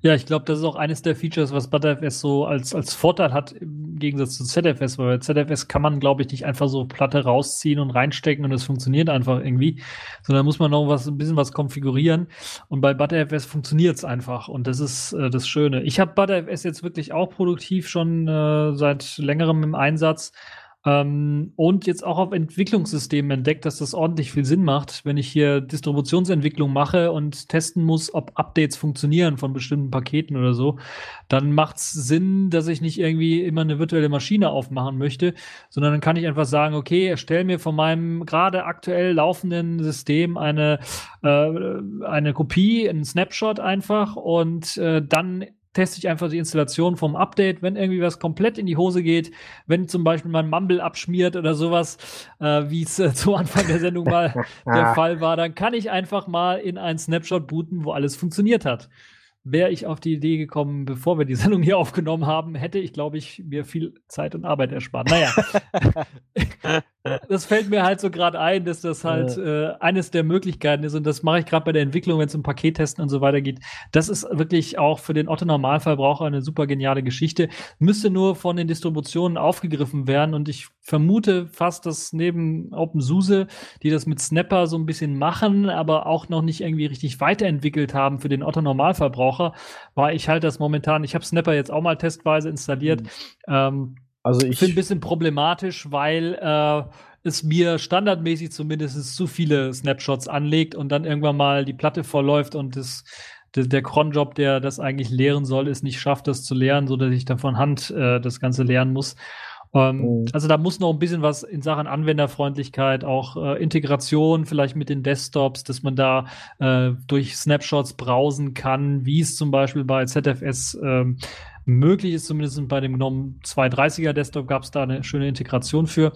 Äh, würde ich mir dann auch wünschen für ButterFS, dass das da also eine breitere Unterstützung bekommt. Und ja, bin echt mal gespannt, ob wir dann jetzt auch in diesem Jahr vielleicht mal die eine oder andere Distribution sehen werden, die vielleicht dann doch standardmäßig ButterFS einsetzen wird. Also es kann ja nicht nur SUSE und Neptune sein, die das standardmäßig einsetzen, sondern da müsste jetzt irgendwann mal auch Fedora kommen, die das ja schon seit Jahren ankündigen. Ja. Ja, aber jetzt, wo du sagst, klar, ich benutze natürlich auch auf meinem äh, Desktop hier OpenSUSE, also auf meinem, auf meinem Laptop äh, OpenSUSE und habe es tatsächlich auch äh, letztes Jahr einmal geschafft, mit einem Update mir mein System zu schießen. Und da ist es schon schön, dass äh, äh, einfach Snapshots angelegt werden und du dann einfach sagen kannst, ja, dann boote doch mal bitte in den alten rein, gucken, ob da noch alles okay ist. Ja, und dann einfach Rollback und nochmal booten und dann ist wieder alles okay. Also das ist schon, das ist schon einfach cool. Ja. Da hatte ich auch, weiß ich nicht, äh, naja, ein Update gefahren, bevor ich aber irgendwas anderes Wichtiges äh, dann brauchte und äh, dann war halt blöd, dass plötzlich nur noch ähm, ein blinkender Cursor da war. Ähm, das ist schon, schon ein bisschen cool. Aber ich habe auch das Problem, dass Snapper ein bisschen zu viele Snapshots anlegt und ich musste auch schon mal per Hand einiges rauslöschen, weil auf so einem Laptop hat man ja auch nicht äh, unendlich Platz. Und äh, das läuft schon schnell voll, da gebe ich dir recht. Aber ja, stimmt, auch auf dem Laptop hier läuft ButterFS mittlerweile seit einem halben Jahr und tut einfach, was es soll. Ich bin begeistert. Ich bin begeistert. Aber sollten noch mehr Distros einsetzen, dann äh, kommen auch noch mehr Leute in den hoffentlich Genuss von Butterfest. Genau. Ja. Ja, wollen wir so ein bisschen über die Desktop-Zukunft so ein bisschen reden? Gnome und KDE, beziehungsweise Gnome und KDE Plasma, muss man jetzt eigentlich sagen, oder Gnome Shell und Plasma. Ähm, da gibt es ja auch einige interessante Entwicklungen. Wir haben ja die Wayland-Entwicklung jetzt angesprochen. Das wird weiter voranschreiten. Wir werden aber mit Sicherheit auch immer mehr die äh, das, das Einfließen von Online-Diensten sehen. Bei GNOME ist es schon sehr stark zu sehen, bei der GNOME Shell, dass da die Integration in den Kalender, äh, die Möglichkeit, äh, Dokumente mit, mit Google Docs äh, abzugleichen, mit der OwnCloud abzugleichen, dass das immer weiter in den Vordergrund gerückt ist. Und äh, das werden wir mit Sicherheit auch jetzt sehen bei den neueren Releases, dass es dann bei den Standardanwendungen, bei der Foto-App oder sowas immer mehr die Möglichkeit gibt, dann auch hier irgendwie zu sagen, uploade nach Flickr oder nach Facebook und dass das einfach funktioniert. Das werden wir sehen. Bei KDE Plasma wird es ja interessant, weil da hat man ja solche Geschichten eigentlich schon länger. Die sind nur nicht so richtig schön in das System integriert. Das heißt, da hat man zum Beispiel die sogenannten Keepy-Plugins, die dann immer schön bei Car-Snapshot oder bei GwenView angezeigt werden, um dann einfach zu sagen, okay, möchte ich mit der und der Webseite sharen oder da hochladen. Nur das war halt immer so eine Sammlung von äh, ein Kontextmenü und dann hast du dann so 200 verschiedene Sharing-Anbieter, wo keiner so richtig durch durchgeblickt hat. Es ist also ein bisschen äh, die Geschichte, äh, wird die Reise wird wahrscheinlich dahin gehen, dass man auch K-Accounts, so heißt es ja, weiterentwickeln wird, dass das dann auch sowas wie so das GNOME-Pendant wird, dass man da auch direkt Dokumente mit, mit der OwnCloud, mit, mit äh, Google Docs und so weiter dann äh, teilen werden können soll. Die Frage wird halt sein, wie siehst du das? Wird es auch so weit gehen, dass das in die Programme integriert wird. Ähnliches wie bei OS 10, wo man dann, wenn man auf Speichern klickt, das nicht nur lokal auf die Platte ablegt, sondern gleichzeitig eine Kopie ablegt irgendwo in der Cloud. Wird es da auch mit integriert werden? Also wird das wirklich zentraler Bestandteil in den Programmen oder wird das immer so eine Add-on-Funktion sein, weil halt eben auch Linux-Nutzer im Allgemeinen eher, was Datenschutz angeht und so weiter und so fort, etwas skeptischer sind, was irgendwie Daten bei irgendwelchen Leuten irgendwo anders speichern angeht. Wie siehst du das so? Ich äh, glaube, das wird eine Add-on-Funktion bleiben, auch ähm, wenn ich es nicht hundertprozentig weiß. Äh, aber ja, ich denke, äh, wir sind wir sind ja keine Mac-User, die sich irgendwie äh, standardmäßig einfach mal alles in die iCloud speichern lassen und man es dann erst über irgendwelche Terminal-Befehle äh, wieder rückgängig machen kann.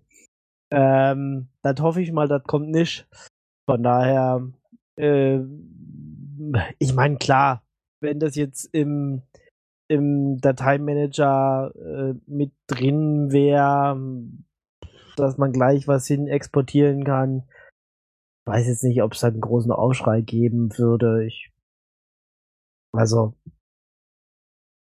Ja, ich sehe das auch eher, dass das wahrscheinlich als Add-on weiterentwickelt wird, aber nicht so standardmäßig aktiv sein wird, weil halt eben die Leute das einfach nicht brauchen oder haben wollen. Aber das, was interessant ja sein wird, ist ja dadurch, dass halt eben die mobilen Geräte immer beliebter werden, muss ja irgendwie der Datei Dateiaustausch mit den mobilen Geräten irgendwie gemacht werden. Und da sehe ich dann doch eine Sache, die zumindest bei KDE Plasma hm, sehr groß äh, einschlagen wird. In diesem Jahr sicher, mit Sicherheit auch durch äh, Plasma 5 äh, weiterentwickelt wird, großartig, ist äh, KDE Connect, also die Möglichkeit, Android-Smartphones oder auch Blackberries oder auch das äh, Jolla-Smartphone mit äh, dem Desktop zu verknüpfen, die Benachrichtigungen, die man auf dem Smartphone bekommt, dann auch im Desktop anzeigen zu können. Das wird sicher mit Sicherheit weiterentwickelt, so dass man dann auch ähm, SMS, die man bekommen hat, zum Beispiel beantworten kann oder auch WhatsApp-Nachrichten oder was auch immer, ja. wenn man sie bekommt, dann auch auf dem Desktop beantworten ähm,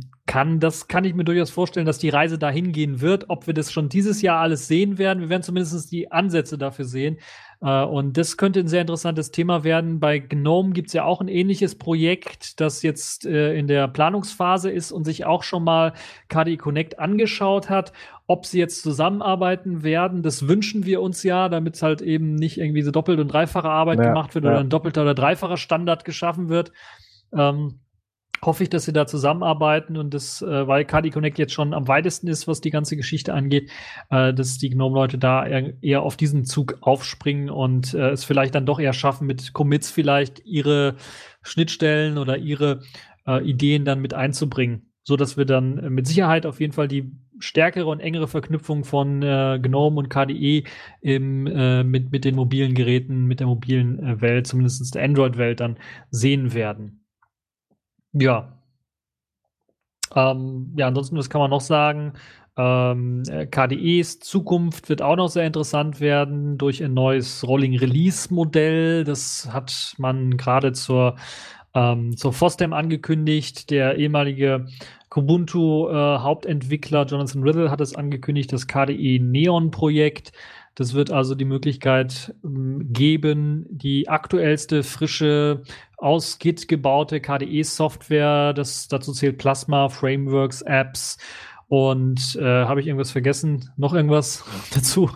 Äh, und äh, das wird man dann alles äh, ausprobieren können, auch in Zukunft auf äh, einer ISO, die man sich runterladen kann, also einer auf Kubuntu basierenden Version, die dann ähm, zum Runterladen äh, existiert und da kann man das Ganze dann die neueste äh, Software eben von der KDE-Welt dann ausprobieren. Es wird mit Sicherheit auch wirklich Vanilla KDE sein, also nicht irgendwie mit getuned oder getweakt ähm, hier und da anderes Hintergrundbild oder irgendwie sowas, sondern das wird wirklich äh, mit, mit, ich könnte mir auch durchaus vorstellen, dass das vielleicht für Entwickler sehr interessant wird, diese Distro, wenn sie halt die neueste Software irgendwie entwickeln und testen wollen und den Leuten zum Testen zur Verfügung stellen wollen.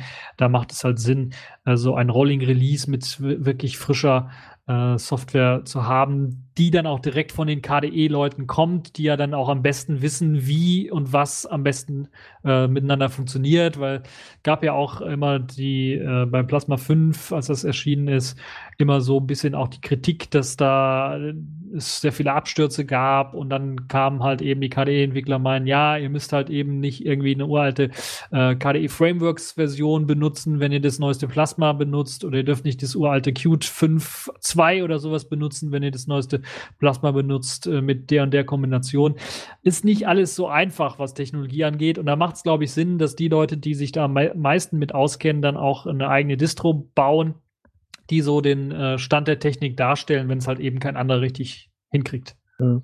Das ist dann sozusagen, also ist äh, diese Neo, ne Neon, wie auch immer man es dann ausspricht, äh, Rolling Release Distribution ist dann quasi so die.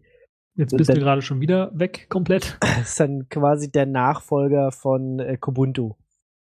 Sozusagen, weil Kubuntu ähm, ist ja mehr oder minder tot.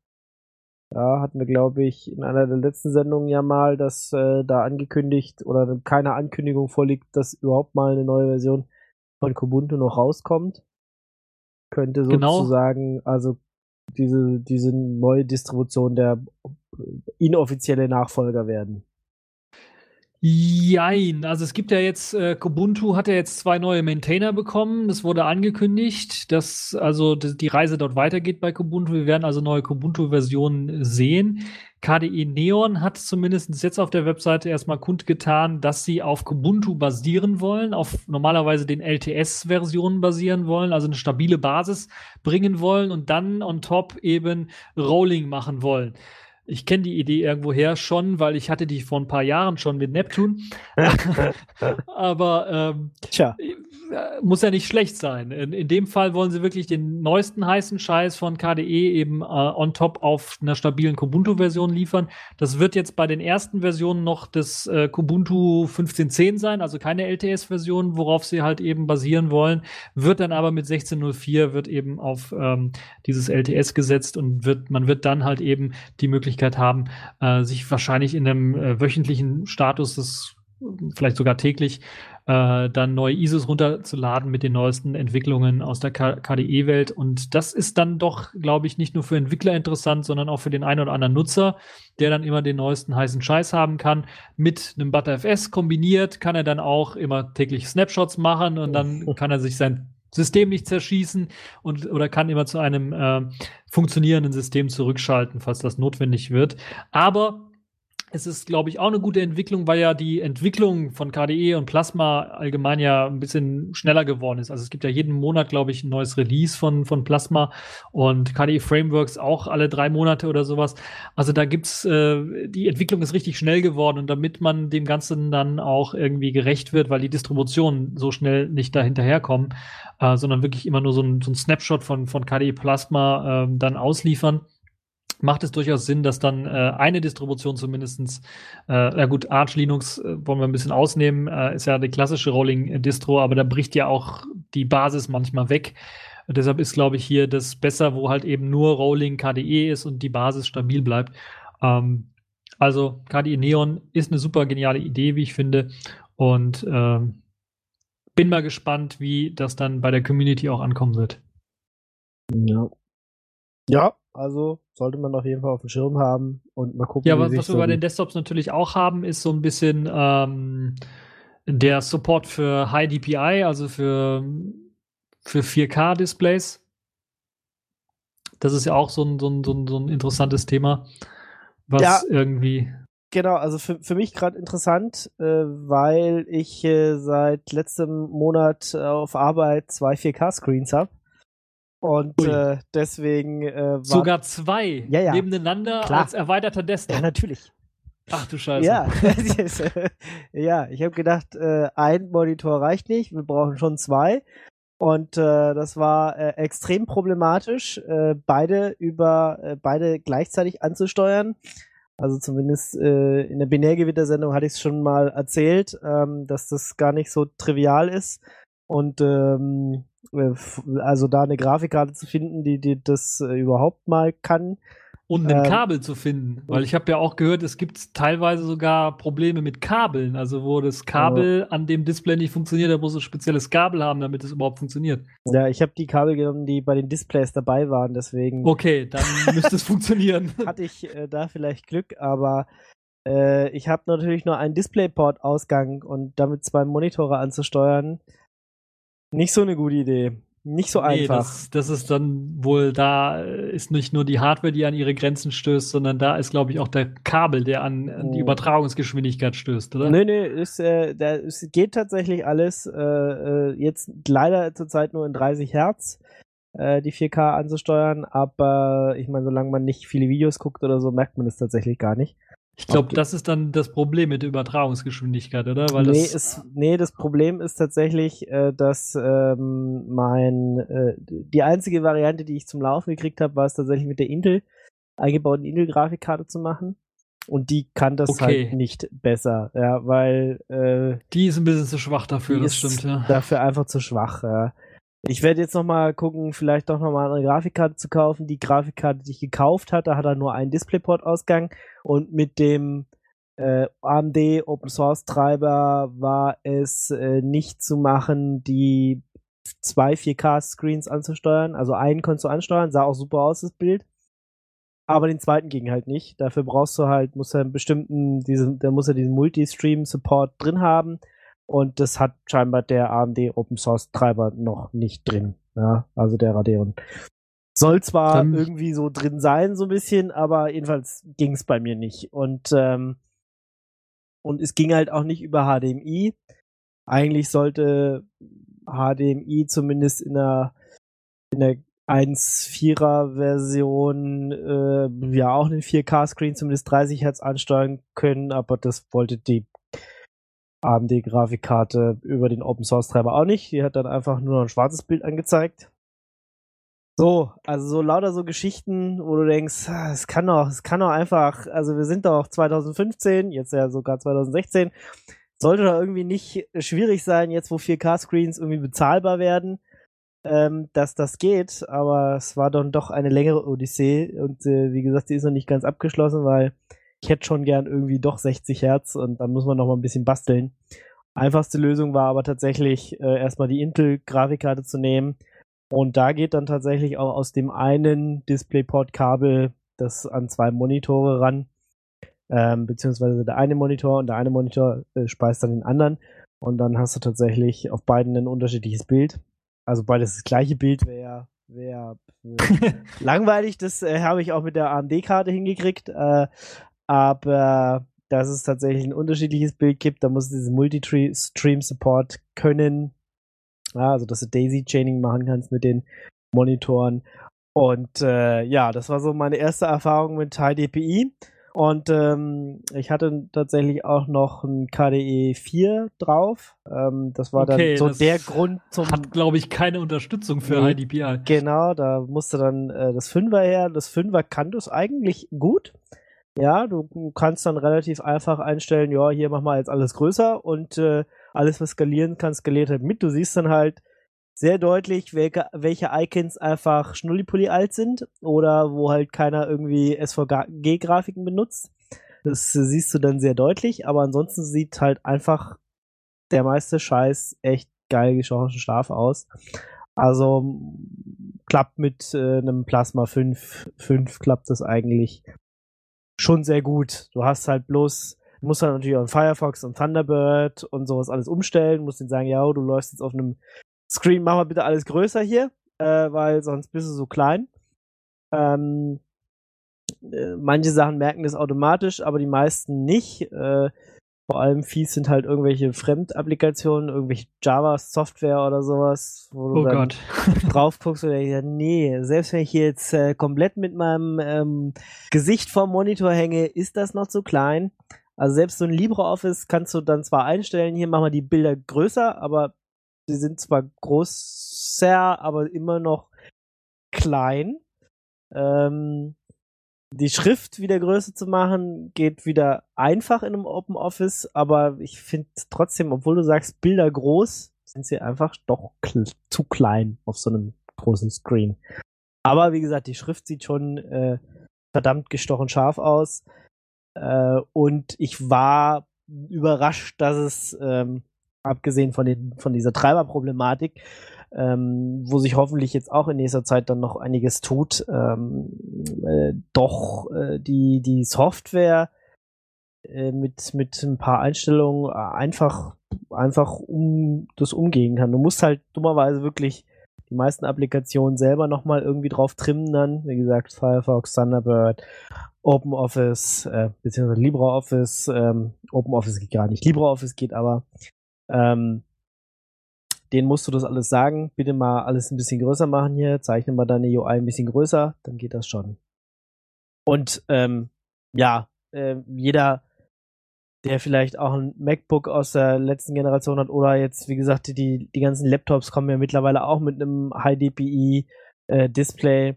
also da muss einfach immer noch mehr Arbeit reingesteckt werden. Also ich habe auch gelesen, ob die GNOME Shell kann wohl mittlerweile auch mit High DPI relativ gut umgehen. Deswegen, ich weiß jetzt nicht, wie es auf der GNOME-Seite so allgemein aussieht. Aber das ist definitiv ein Trend, der sich jetzt in diesem Jahr auch nochmal äh, beschleunigen wird und wo äh, mehr Applikationen da einfach umsteigen müssen. Und das äh, möglicherweise auch irgendwie automatisch mal äh, detektieren könnten, ob sie jetzt auf einem so großen Screen laufen oder nicht. Genau. Also ich glaube, ich sehe auch, dass wir in diesem Jahr auf jeden Fall die Entwicklung sehen werden, dass nicht nur die Desktops, also GNOME und äh, KDE Plasma dann immer besseren Support für High DPI bekommen und vielleicht auch die automatische Erkennung bekommen, weil das sollte ja auch kein Hexenwerk sein, Ja, weil die Auflösung kann, können die ja erkennen. Also dann müssen sie Ja. nur einfach umschalten, automatisch. Äh, das, was wir auf jeden Fall sehen werden, ist, ist dann äh, die Anpassung der Apps auch, die für die, also die der Anwendungen auf die verschiedenen äh, HDPI ähm, oder auf, die, auf den verschiedenen Desktops, die Anwendungen auf den verschiedenen Desktops, die auf HDPI angepasst werden.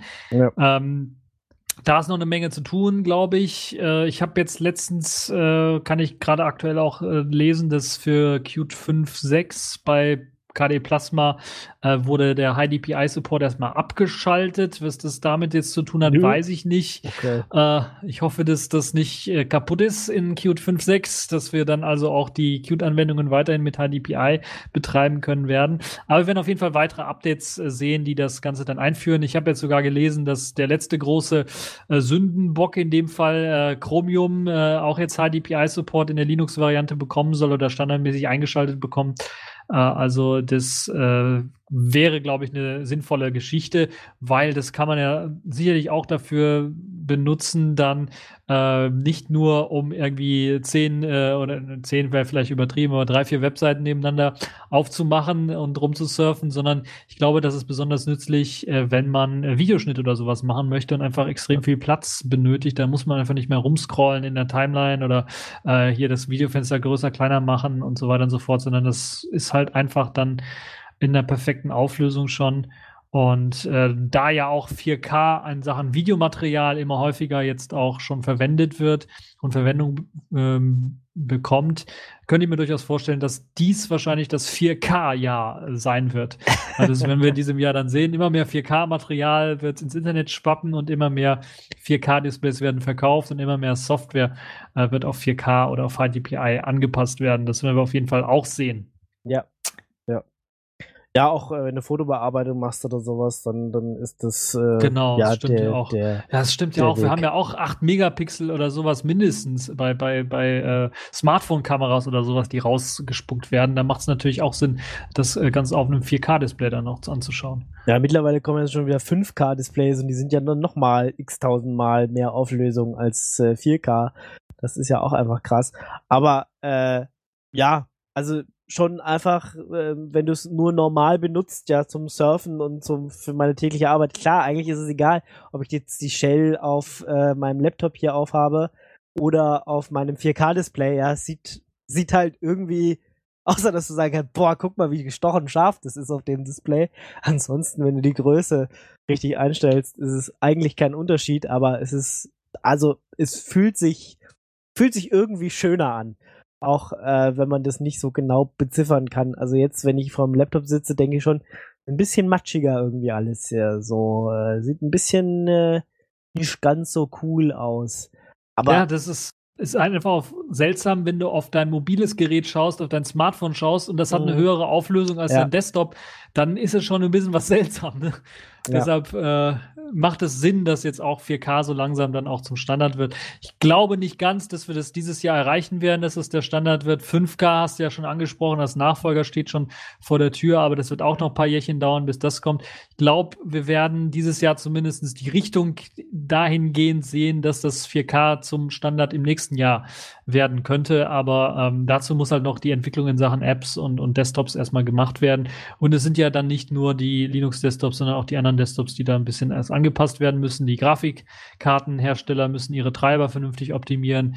Äh, die Monitore und die Kabel müssen richtig äh, gemacht werden. Ich habe letztens bei CT, habe ich das gehört, wo jemand da die 4K-Monitore getestet hat und gemeint Ja. hat, ja, Kabel. funktioniert nicht mit jedem Kabel. Da musst du so ein spezielles Kabel haben, damit das funktioniert. Ja, Also das, da muss noch ein bisschen was getan werden, bis das wirklich Standard wird, aber äh, wir werden mit Sicherheit in diesem Jahr äh, das äh, dahin arbeiten, dass es zum Standard wird dann im nächsten Jahr. ja, also ich bleibe definitiv dran, weil wie gesagt, äh, es war Zeit, neue Monitore zu beschaffen und äh, dann, dann doch gleich 4K, weil wie gesagt, sie sind jetzt so langsam in der Richtung, dass sie bezahlbar sind einfach.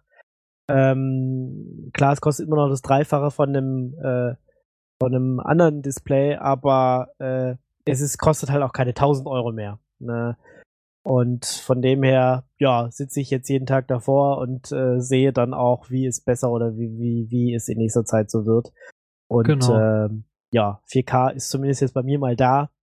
Und äh, bisher freue ich mich bis auf die kleinen Startschwierigkeiten, die da jetzt doch waren und die äh, Verbesserungen, auf die ich jetzt, äh, wie gesagt, noch hoffe, so Multistream-Support, AMD und ähm, ja, und wie gesagt, doch vielleicht mal eine Grafikkarte, die einfach dann zwei DisplayPort-Ausgänge hat, damit ich ähm, das mit diesem Multistream-Support, also Daisy-Chaining, die Sachen hintereinander hängen, gar nicht mehr machen muss. Ja, Jo. was machen denn diese kleineren Desktops so? Äh, also für mich am interessantesten immer noch Alex Qt, aber ich habe es Ja, nicht, das, geschafft, äh, mir das groß anzugucken. Das wird interessant sein, auch äh, was jetzt äh, 4K angeht und bei den Desktops. Bei Alex Qt, glaube ich, wird es wohl weniger ein Problem sein, weil Qt 5 ja selber auch äh, High DPI Support mit sich bringt. Das wird also schon doch noch weiterentwickelt. LXQt wird mit Sicherheit, und das wird das Interessante sein, in diesem Jahr wirklich dann auch mal das erste Mal als äh, ähm, Standard bei einer Distribution dabei sein. Es gibt ja schon ein paar kleinere Distros, die das vielleicht mal äh, mitliefern, aber es ist noch nicht Standard geworden. Und ich kann mir vorstellen, dass nicht jetzt im April-Release, aber im äh, nächsten Lubuntu-Release, also im Oktober-Release, dass wir dann dort eine LXQt-Variante sehen werden und nicht mehr die GTK-Variante von äh, LX.de quasi. Und ähm, das wird dann auch sehr interessant zu sehen sein, wie sich das dann im äh, Vergleich zu Plasma 5 schlagen wird, weil es ja dann das erste Mal so ein richtiger, mhm. ja, eine richtige Alternative, äh, Qt-basierende Alternative, eine Desktop-Umgebung gibt. Äh, und da wird es richtig interessant äh, zu sein, wie sich das dann schlagen wird und ob das nicht eventuell die Leute, die vielleicht mal einen KDE 3 sehr gut gefunden haben, äh, vielleicht dazu bringen könnte, endlich mal auf eine neue Technologie umzusteigen, in dem Fall LXQt.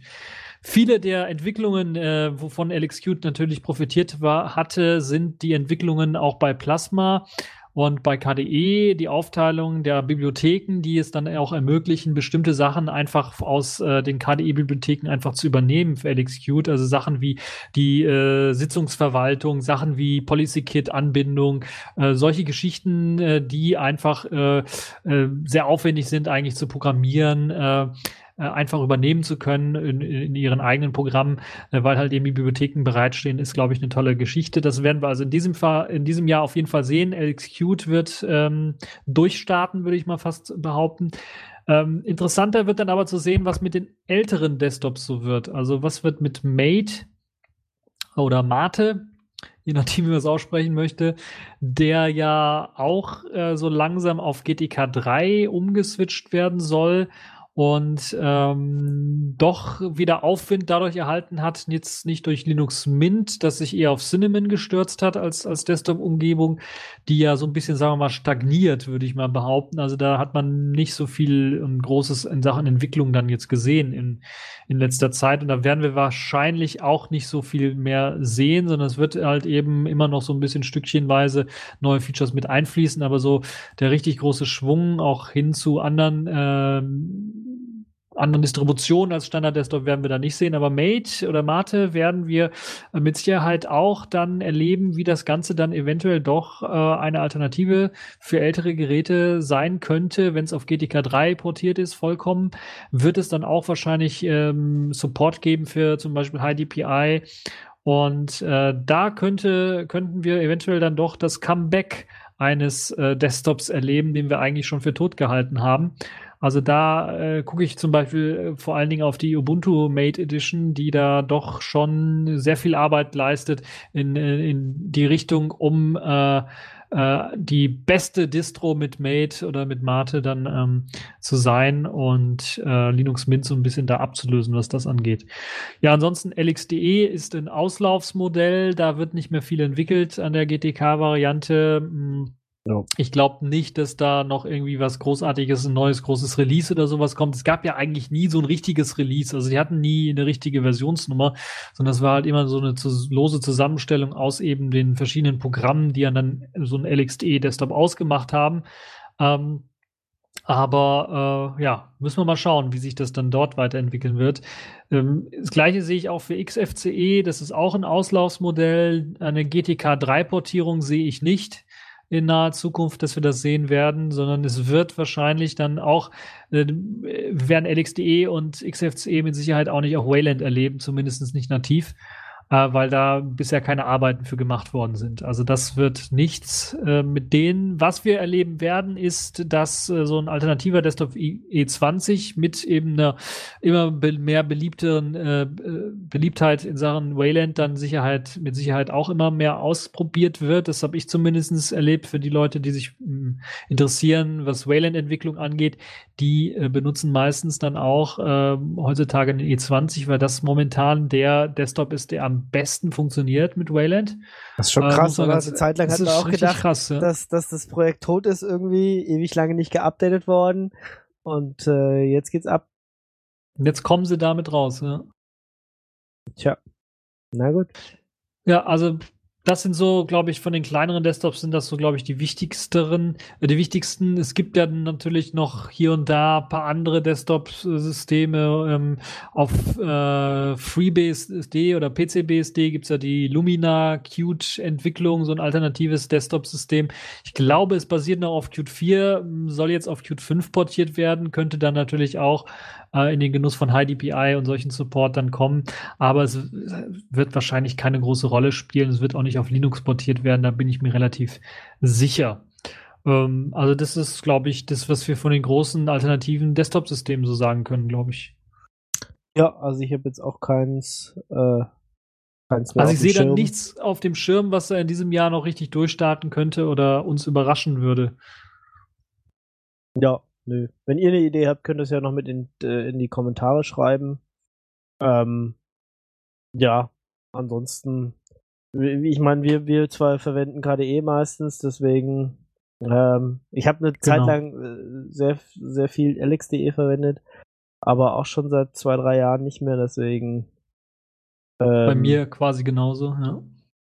Ist, äh, ja, interessieren mich jetzt auch die, die anderen Desktops nicht so stark, muss ich ganz ehrlich zugeben. Das, äh, ja, solange solang ich keinen Grund habe zu wechseln. Ähm, und ich habe mir Mate und sowas damals mal angeguckt, aber pff, ja, da ich ja auch kein Gnome Zweimensch war, pff, war das jetzt eh nichts für mich. Ähm, ja, von dem her ähm, ist es immer noch gut, wenn es sie gibt. Und wie gesagt, wenn ich mal einen Rechner habe, der ein bisschen zu schwachbrüstiger ist, ähm, und äh, würde mir zum Beispiel LXQ zuerst mal in, äh, dra drauf kommen und äh, dann würde ich halt das erstmal benutzen.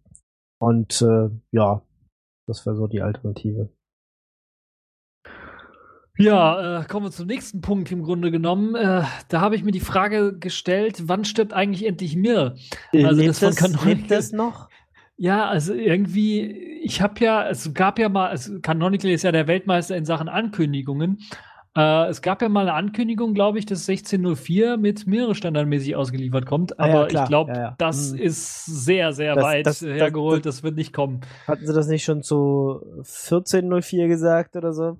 ich sag ja, Meister der aller Ankündigungen ist Canonical, glaube ich, was das angeht. Und ähm, es wird, glaube ich, momentan nur auf den Ubuntu Phones verwendet. Auf Ubuntu TouchOS wird es tatsächlich verwendet, aber auf dem Desktop sehe ich da momentan noch gar nichts von. Wir haben ja jetzt schon Wayland-Sitzungen von GNOME und äh, von KDE Plasma gesehen, die es ja schon gibt äh, und die mit Sicherheit weiter ausgebaut werden. Ich bin mal gespannt, wann wir die erste Ubuntu Meere Sitzung sehen werden, die dann auch irgendwie benutzbar ist und ob wir das in diesem Jahr sehen werden oder ob das kommt und dann kurz danach die Ankündigung, ja, wir wechseln doch auf Wayland für unser Desktop-System zumindestens. Weil ich glaube, für Ubuntu TouchOS werden sie bei mir bleiben wollen, weil da haben sie dann ein bisschen was mehr Kontrolle, was, was das angeht. Wobei, wenn eben die Entwicklung von LibHybris und von äh, ähm, also die Richtung hingeht, dass ähm, es schwieriger wird, äh, Mir da irgendwie die Unterstützung für Mir reinzupacken, ähm, dann könnte ich mir auch vorstellen, dass Canonical da auch selbst äh, bei Ubuntu TouchOS dann den Wechsel vollzieht. Aber ich kann mir einfach nicht vorstellen, dass sie genügend Kräfte haben, das auf dem Desktop durchzusetzen und gegen Wayland anzustinken. Und man muss sich natürlich auch die ganzen Inkompatibilitäten vorstellen, die dann existieren, wenn zum Beispiel einer Ubuntu Unity mit Mir laufen hat und sich dann ein KDE Plasma mit Wayland laufen lassen möchte. Das äh, ist ein riesen Versionswirrwarr und wird eine riesen Kompatibilitäts Issue. Das äh, glaube ich nicht, dass Canonical das durchführt. Ich, ich, also wir werden uns heute in diesem Jahr zumindest auf jeden Fall die Frage stellen, wann stirbt endlich Mir und wann setzt Canonical dann auch reumütig äh, auf äh, Wayland, so wie das schon bei Upstream eben auch gemacht haben und einfach auf ja, da, ähm, da, System D gewechselt sind. Da waren sie ja wenigstens noch einer der ersten, ja. Da war von System D ja noch nichts zu sehen und sie haben ähm, Upstart rausgebracht und es äh, fleißig entwickelt und so, dass sie jetzt äh, hinterher den Kampf in Anführungsstrichen dann doch verloren haben. Äh, ja, war halt Pech vielleicht. Ähm, aber mir lebt ja noch nicht mal so richtig. Ja, das ist schon, finde ich, schon ein Unterschied. Ja, das ähm, stimmt. Also, das muss man ganz ehrlich sagen. Es gibt äh, nichts, was man heutzutage schon testen kann in Sachen mir. Und es wird mit Sicherheit in diesem Jahr, das muss Canonical einfach liefern, wenn sie äh, wirklich mit mir ernsthaft fortsetzen wollen, äh, wird es mit Sicherheit auch solche Möglichkeiten geben, dann mal einen Unity Desktop auf Mir laufen zu lassen. Unity 8 Desktop wird es dann wahrscheinlich sein, auf Mir laufen zu lassen. Aber ähm, ich sehe da keine große Zukunft. Auf dem Desktop nicht. Auf dem Smartphone, auf dem Ubuntu TouchOS, da macht es keinen so großen Unterschied, ob ich da jetzt ein Mirror laufen lasse oder ob ich da ein Wayland laufen lasse für die paar Programmchen, die ich da drauf laufen habe. Da muss ich auch nicht unterschiedliche Desktops irgendwie äh, unterstützen, sondern habe ich einen, äh, einen, einen Desktop einfach nur und den, äh, da möchte ich auch die Kontrolle drüber halten. Ähm, aber auf einem normalen Desktop-PC, nee, da sehe ich mir nicht, dass das in diesem Jahr irgendwie abheben wird. Da sehe ich auch keine Chance, dass sich das durchsetzen wird. Ich glaube eher, Canonical wird es einstampfen und wird dann äh, dem Desktop zumindest auf Wayland setzen. Ja, ja scha schauen wir mal. Also so, vor allem die nächste Version ist ja auch eine LTS-Version. Also da werden sie keine Experimente wagen. Ich, äh, nee, Nee, da wird mir mit Sicherheit nicht kommen. Sie werden ja auch noch nicht mal Unity 8 äh, da irgendwie ausliefern. Das ist auch wieder so ein Fall, wo ich sage, wir warten da auch schon seit Ewigkeiten auf das Unity 8 und das kommt auch nicht. Und das wird auch nicht kommen mit dem neuen Ubuntu, sondern da wird immer noch auf das äh, Unity 7 gesetzt. Und Unity 8, die Qt-Variante, also auf QML basierende Variante, die wird dann vielleicht als Testversion irgendwann mal angeboten werden und wird frühestens erst mit der Oktober, mit dem Oktober-Release von Ubuntu dann äh, einfließen. Vielleicht noch nicht mal als Standard-Desktop. Das kommt äh, darauf an, ob, wenn die ersten Versionen dann jetzt wahrscheinlich so im, im Mai oder sowas dann irgendwie benutzbar als Alternative zum Unity 7 dann verfügbar sind, äh, wie das dann ankommt bei den Nutzern und äh, wie die Probleme und wie groß die Probleme dann mit dem neuen Unity 8 sein werden, weil ich mit Sicherheit jetzt schon sagen kann, es wird weniger Features haben als Unity 7 und wird mehr Bugs besitzen. ja, ja, ja. Nee, also hoffen wir mal, dass sich wirklich Ubuntu, äh, also Canonical, da dann, dann doch mal nochmal äh, umentscheidet und wie gesagt mir irgendwann begräbt und dann auf Wayland geht. Äh, ja, und Unity 8 sind wir gespannt, wie das wird und äh, äh, ob sie dann nicht Unity 9 dann auf Wayland aufsetzen. Durchaus möglich, ja. Okay, ja, schauen wir uns erstmal Unity 8 an. Ja, und äh, mir, wir können uns ja nächstes Jahr dann wieder drüber unterhalten. Ob genau. es dann ob es schon noch immer noch äh, so halbtot ist oder schon ganz gestorben. Okay, äh, ja, System D. Äh, da ist natürlich die Frage, was passiert damit als nächstes? Was nehmen sie sich als nächstes vor? Ja, mittlerweile machen sie ja alles äh, von irgendwie Syslog über Virtualisierung, also zumindest Docker. Ja, sie machen wirklich äh, bis hin, keine Ahnung, äh, wie gesagt, nur noch, du musst demnächst nur noch nach System D booten. Du brauchst eigentlich kein genau. Linux mehr. Das, Pöttering äh, OS musst du booten. Ja, Pöttering OS, ja. Genau, einfach äh, direkt. Booten. Ich glaube, als nächstes wird Pulse Audio in System D integriert. genau, die das sind eh schon ja, äh, vom selben ja, Schöpfer. Ist, äh, ich weiß es nicht, also es ist langsam schon lachhaft, was da alles integriert wird. Netzwerk-Dämon haben sie als letztes, glaube ich, integriert. Also das letzte ja, große, was ich mitbekommen habe. Wie gesagt, also du bootest demnächst sie einfach direkt, also da kommt Grub System D, und dann ja. kommt System D und dann ist Schluss. Weil genau. im Kernel braucht eigentlich, ach, das ist egal, so ein bisschen, also Netzwerk machen sie jetzt schon, da muss ja so ein bisschen so die Festplatte da irgendwie verwalten und den RAM, das kann man ja jetzt auch noch so machen. Ja, das ist ja dann auch wurscht. Und die paar Sachen ansprechen, die da so angeschlossen sind am Rechner. Pff, Käse. Genau. Äh, und dann kannst du einfach direkt äh, nach System D reinbooten und es ist dann auch alles viel schneller. äh, ja. nee, bestimmt. Ja, also so ich bin es. mal gespannt, was ich mir vorstellen könnte, was jetzt aber jetzt äh, nicht komplett aus der Luft gegriffen ist, sondern realistisch ist, dass System D eventuell Plymouth mit integrieren würde weil Systemd ja auch als, als Init-System da irgendwie mhm. rumarbeitet, dass ja, ja. sie wirklich vielleicht den grafischen Schritt, Boot mit reinpacken. Ja, ja, ich sage, das ist der erste Schritt, um diese ganze Weltherrschaft zu übernehmen. Ja, also das, das auch noch rein, Netzwerk auch noch. Das System D entwickelt sich so zu einem äh, Terminator, wie heißt es? Äh, Terminator Skynet. Skynet, genau. Das ist schon, also Zumindest kann man den Joke jetzt, äh, den Witz jetzt, den Scherz jetzt schon anbringen, weil sie schlucken immer mehr. Ich habe jetzt letztens gehört, System D will jetzt irgendwie äh, DNS-Sec ablösen mit einer eigenen Technologie, ja. die sie da einbauen. Ähm, ich halte von DNS-Sec nicht so besonders viel, deshalb äh, einen Daumen nach oben zumindest schon mal, aber ähm, nee, warum? Also also ich kann durchaus verstehen, dass Leute einfach sagen, ich will einfach ein Init-System, was einfach, was das macht, was Systemd macht, aber ohne den ganzen anderen Kram. Weil momentan sehe ich den Benefit davon noch nicht so richtig. Dann forkt's das muss ich ganz ehrlich sagen. Forkt's halt. Also ich, mir wäre es persönlich lieber, wenn sie das so machen würden, würden wie den Kernel entwickeln, äh, wo sie sagen, okay, Systemd als Init-Dienst, das macht wir so, so ein zentrales Dingen und äh, der, der, Rest, sind Module, Module, die man mhm. einfach aktivieren kann oder deaktivieren kann, wenn man sie nicht braucht. Weil äh, ich brauche, wenn, wenn ich jetzt zum Beispiel, wir haben letztens bei Neptune ein System D-Update gemacht. Das sind dann wieder ein paar Megabyte, die ich da updaten muss und Kompilierzeit, die ich da verbrauche. Äh, eigentlich will ich nur ein neues Init-System und brauche den Kram von Images und so weiter einfach nicht, weil es usermäßig keine Anbindung gibt und die User auf der Kommandozeile, äh, also das ist eine andere Zielgruppe. Äh, und äh, na, ich weiß nicht. Useless D als äh, Fork für System D ich glaube nicht, dass das was großartig wird, aber äh, die Idee wird vielleicht irgendwann mal bei Systemd bei den Leuten ankommen, äh, zu sagen, die ganzen Zusatzfunktionen, die wir drin haben, wenn sie nicht systemkritisch sind, machen wir vielleicht doch eher Module draus oder finden einen Weg, das zu modular modularisieren, ohne dass das Performance-Einbuße bringt. Weil momentan heißt es ja, dadurch, dass wir das alles schön integrieren, machen wir halt eben großartig eine gute Performance gut. Ähm, muss man mal schauen. Was wir auf jeden Fall auch sehen werden, ist, dass System D vielleicht auch äh, D-Bus mit integriert bekommt. Zumindest den Teil, der nicht in den Kernel reinkommt. das ist ja auch schon seit einigen Versionen in Planung, dass halt äh, K-D-Bus in den Kernel kommen soll. Aber es wird ja immer noch ein Teil von D-Bus dann irgendwie im Userland verbleiben müssen. Und ich kann mir durchaus vorstellen, dass das System D auch wieder zuschlagen wird. Genau. Das ist noch übrig, das nehmen wir auch noch.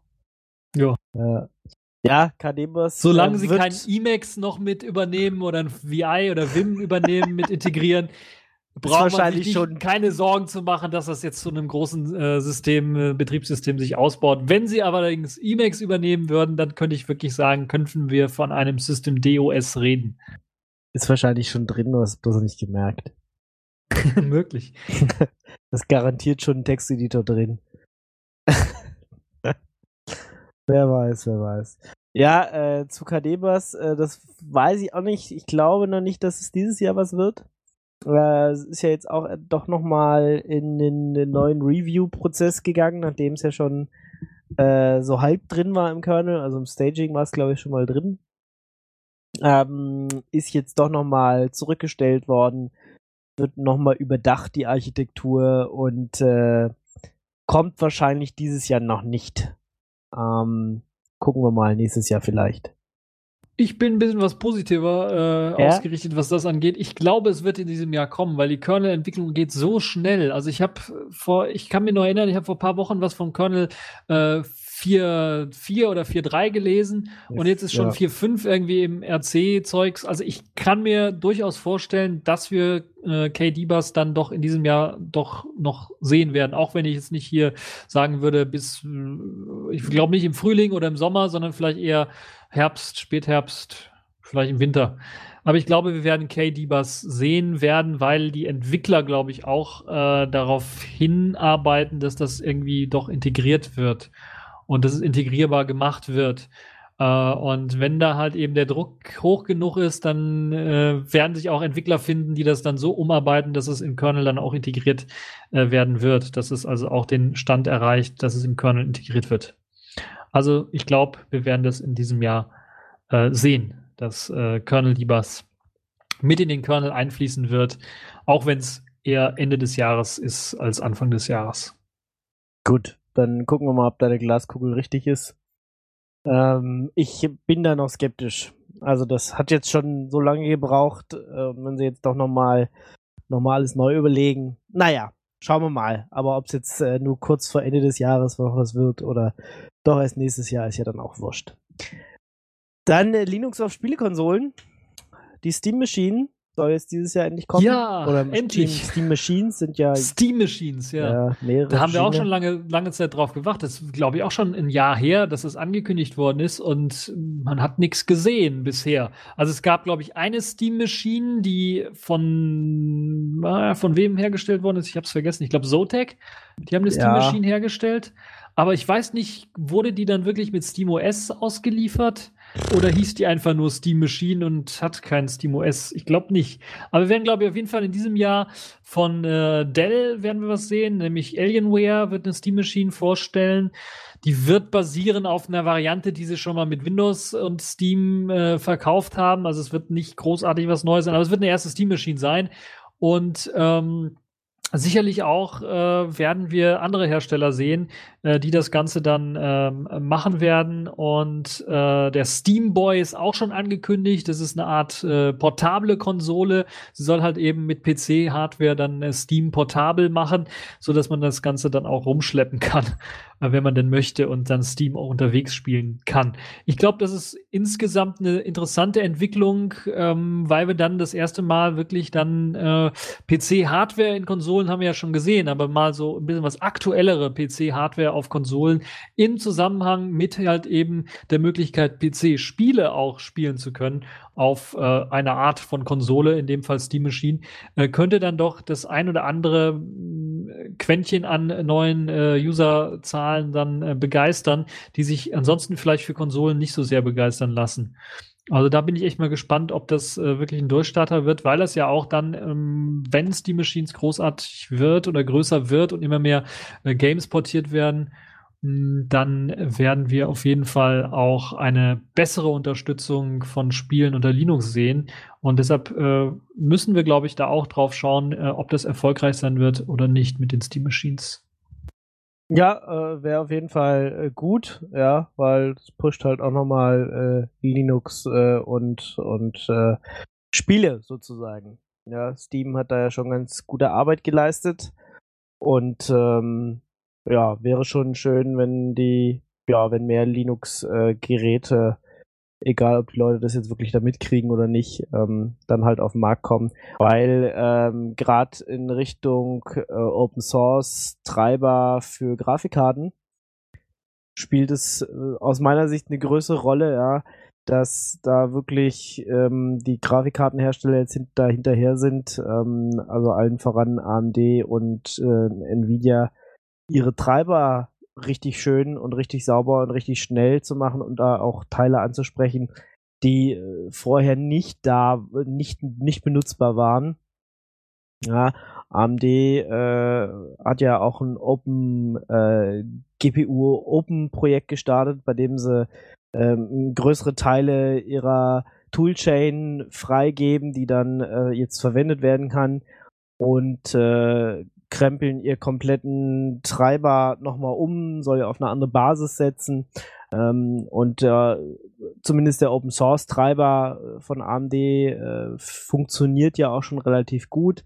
Und es kann halt dann wirklich sein, dass ja demnächst quasi 90 Prozent äh, mit dem Open Source Treiber, also die Radeon-Karten, schon so angesprochen werden können und dann ist vielleicht noch für die letzten paar Quäntchen äh, so einen 10-prozentigen proprietären Treiber gibt, äh, also für die letzten 10% irgendwie noch so einen proprietären Teil, äh, weil der proprietäre AMD-Treiber ist wirklich schlecht. Der ist irgendwie eine Katastrophe, also zumindest immer, wenn ich ihn verwenden möchte. Und ähm, ja, diese Steam Machines oder allgemein Steam auf Linux ist halt wirklich äh, ein Push für diese Grafikkartentreiber und demzufolge blicke ich da äh, ja voller Erwartung drauf, dass das äh, besser noch wird in diesem Jahr. Genau. AMD hat ja, hast ja gesagt, das GPU Open Projekt gestartet. Das wird dann auch interessant werden für die ganzen Spiele Leute, weil sie ja dann wirklich auch äh, den äh, neuen Treiber äh, komplett frei machen wollen. Den proprietären, der wird dann sterben, der FGLRX wird sterben und es wird irgendwann mal AMD GPU geben, der Treiber, der dann einfach ähm, Open Source sein wird und dann alles ersetzen wird, hoffentlich dann auch in den Kernel wandern wird so dass ja. wir nicht mehr das Problem mit Kompilieren und neuen Kernel haben, die, äh, wo sich der FGLX-Treiber nicht zum Kompilieren überreden lässt. Ähm, ja, oder, also, oder selbst wenn er kompiliert, ist er einfach, also ich, wie gesagt, ich hatte ihn ja jetzt um äh, auch die, wollte die 4K-Screens damit ansprechen, das ist einfach, nee, äh, da ging dann, ich konnte plötzlich meinen Chrome nicht mehr aufmachen, weil er innerhalb von äh, 30 Sekunden einfach allen Speicher aufgefressen hat und dann irgendwie baden ging. Äh, ich weiß nicht, wo da der Bug ist. Ähm, auf jeden Fall nur, wenn ich Chrome defin Chromium definitiv mit Disable GPU gestartet habe, äh, ist er nicht mehr aus dem Ruder gelaufen. Es ist, da ist so viel kaputt, dass es einfach nicht verwendbar ist für mich. Und ähm, ja, also wenn dann alles auf AMD GPU aufsetzt, wie gesagt, ich denke, vielleicht werden sie noch ein bisschen äh, einen proprietären Teil dann irgendwie noch drin behalten, aber wenn es dann echt nur für die letzten paar Prozent ist, die man dann, dann noch rauskitzeln kann, ich weiß nicht, vielleicht geben, wollen sie wirklich nicht hundertprozentig freigeben. Wäre mir das auch recht, ja, wenn so 90 oder 95 Prozent gehen, reicht mir das für. Ja, also ich glaube wirklich bei AMD, dass die vielleicht komplett 100 Prozent werden, äh, frei werden. Ähm, ich kann natürlich nicht ausschließen, dass es ähnlich machen wie bei WLAN-Karten, äh, dass so ein Firmware-Blob oder sowas dann ähm, nicht auf dem, die Firmware, äh, den Blob auf, auf die Karte packen, sondern so neben dem Treiber irgendwie draufpacken. Aber ich glaube dann doch, dass sie den kompletten Weg gehen, weil wenn man sich das GPU Open Projekt von denen anschaut, gehen sie ja jetzt, setzen sie voll auf Open Source. Das heißt, sie ja. machen ja jetzt sogar SDK, Toolkits, äh, sie wollen sogar eine Anbindung schaffen für Game End, für Spieleentwickler, dass es äh, neben Direct 3D und Vulkan noch eine bessere äh, Unterstützung der Ansteuerung der Grafikkarte gibt, eine noch direktere Ansteuerungsmöglichkeit gibt.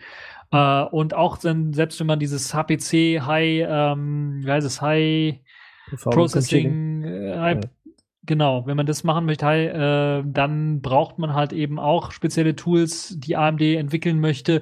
Sie wollen da auf LLVM aufsetzen, wollen da einen, einen äh, Stack machen, der es einem erlaubt, dann zum Beispiel beim Kompilieren von dem Programm einfach zu sagen, okay, der Teil, der auf der CPU schneller kompiliert, soll eben auf der CPU kompiliert werden. Der Teil, der auf der GPU äh, schneller kompiliert, soll auf der GPU kompiliert werden, so dass man sowas wie OpenCL oder was CUDA, was, was Nvidia bereits macht, dann auch bei AMD macht, nur in dem Fall halt komplett Open Source. Und das könnte durchaus richtig pushen. Auch wenn es jetzt nicht GPL-freundlich ist, sondern eher MIT-lizenzmäßig ist, ist das, glaube ich, eine gute Sache, die da AMD angestoßen hat. Ich glaube, sie haben sogar schon mal mit OpenSUSE oder sie arbeiten sogar mit OpenSUSE daran, an einem äh, dieser Compiler, der auf GCC-Basis arbeitet, also dann doch GPL-Basis. Ob sie den weiterentwickeln werden, werden wir mal schauen. Ähm, aber das ist, glaube ich, doch ein äh, sehr, sehr interessantes Projekt. Und äh, das werden wir in diesem Jahr auch sehen, dass einer der großen Grafikkartenhersteller immer mehr sich äh, Open Source und äh, damit dann auch eben äh, Linux-freundlich verhält. Und da bin ich mal gespannt, wie die Reaktion dann aus dem Hause Nvidia lauten wird. Ja, ja ich meine, wir haben den Stinkefinger äh, ja noch im Hinterkopf. Aber auch äh, Nvidia ist, äh, wie gesagt, wegen, wegen Steam, also zumindest so aus meiner Sicht, äh, auch ein bisschen gezwungen, da jetzt auch mehr Open Source zu machen. Und sie haben jetzt zumindest mal einen Entwickler angestellt, der sich jetzt so ein bisschen darum kümmert, um die Open Source Geschichten. Ähm, und da Einblicke enthält. Ähm, ja, ja, da ist ja das, äh, was, was du mit, mit, mit den Blobs oder mit, den, mit dem kleinen proprietären Teil an, angesprochen hast. Da ist es, was ich für wahrscheinlicher halte, weil Nvidia ist so, was Open Source angeht, ein bisschen was skeptisch. Ja. Und da könnte ich mir durchaus vorstellen, weil sie haben es ja schon für, für Nouveau teilweise so gemacht, dass sie dann sagen werden, okay, wir werden Nouveau unterstützen und werden dann den Teil, den wir wirklich geheim halten wollen, werden wir dann so als Art Firmware-Blob dann für Nouveau bereitstellen. Ähm, das wäre auf jeden Fall schon mal ein besserer Schritt als das, was wir aktuell haben mit dem Nvidia-Treiber, wo wir halt eben auch neuer Kernel. Ich habe jetzt zum Beispiel bei Neptune den 3 1825er Kernel genommen und fupp, kein einziger Nvidia-Treiber kompiliert gegen den. Da musste den erstmal patchen, damit der äh, kompiliert werden kann. Also solche Geschichten, die einfach nervig sind, für den Otto-Normalverbraucher auch komplett unverständlich sind, das äh, brauchen wir einfach nicht. Und das ist einfach die Schuld der Treiberentwickler. Die können einfach, wenn sie einen Open Source Teil machen, es gibt ja, äh, bei WLAN hatten wir das vor ein paar Jahren, wo das äh, ein Problem war. Mittlerweile sind alle WLAN-Treiber äh, quelloffen.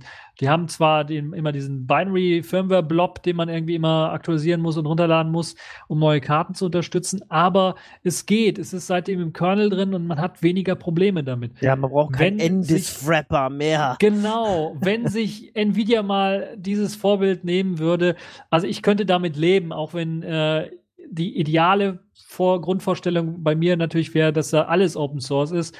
Äh, kann ich auch damit leben, wenn sie es halt eben für mich so angenehm machen, dass es halt einfach nicht abfuckt jedes Mal, wenn ich meinen Kernel aktualisiere, dass ich da erstmal äh, äh, hier erstmal den Nvidia-Treiber rumpatchen muss, da irgendwie in den, im Kram, damit es äh, gegen den Kernel kompiliert.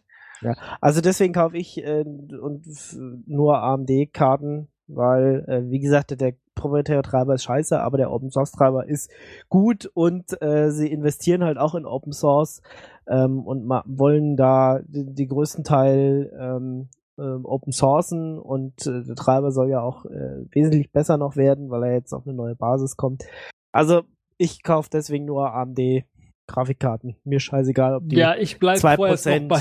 nee, äh, ob die 2% jetzt schlechter sind als Nvidia-Karten oder nicht, ist mir wurscht. Ich muss es unterstützen. Punkt aus Ende. Ja gut, ich bleibe vorerst bei meinen Intel-Karten, weil da ist alles Open Source und das ist momentan ja. die idealste Lösung. Und ich in Sachen, wenn ich Gaming machen möchte, dann nehme ich irgendeine Konsole. Ansonsten habe ich noch einen PC mit einer Nvidia-Karte, muss ich ganz ehrlich zugeben. Und äh, da funktioniert Gaming doch noch eine Ecke besser. Wenn man also gamen möchte, dann ist eine Nvidia-Karte selbst mit den proprietären Treibern ja. äh, momentan noch besser als äh, eine Radeon. Aber sie holen stark auf. Also der Radeon-Treiber, der freie Treiber ist, glaube ich, mittlerweile genauso schnell schnell in Sachen Gaming wie der FGLX-Treiber. Das könnte entweder sagen, äh, dass äh, die Open Source-Leute sehr gute Arbeit gemacht haben oder ganz einfach sagen, dass die ATI-Leute einfach schlechte Arbeit geleistet haben. Äh, je nachdem, wie man es sehen möchte. Nun ja, das sind so die Videotreiber, Grafikkartengeschichten. Es gibt noch ein interessantes Ding, was wir in diesem Jahr sehen werden. Und zwar ist das ein Nachfolger für die ähm, Pandora, Open Pandora Handheld-Spielekonsole, die es so gab für äh, Gameboy-Emulationen und so weiter und so fort. Jetzt gibt es ein neues Modell, das nennt sich Pyra und es soll oder es kann jetzt sogar schon vorbestellt werden und es soll in diesem Jahr dann auch schon auf den Markt kommen. Das werden wir mit, mit Sicherheit sehen. Es wird viel mehr Leistung haben als die Open Pandora. Wir können also auch damit rechnen, dass wir vielleicht PlayStation 2 oder sowas in Zukunft Spiele dann auch auf so einer kleinen äh, Mini-Linux-Konsole spielen können werden. Und auch für die Leute, die vielleicht eine, ähm, eine Nokia N900 ihr eigen nennen und äh, weniger telefonieren wollen, sondern mehr auf Software stehen, auf äh, offenes äh, System, Linux-System rumbasteln wollen, eine Shell haben wollen, eine vollständige Querztastatur haben wollen, die sollten sich auf jeden Fall mal diese Pyra Handheld-Konsole anschauen. Die könnte recht interessant sein. Ich weiß nicht, ob da noch irgendwelche Slots frei sind fürs Vorbestellen.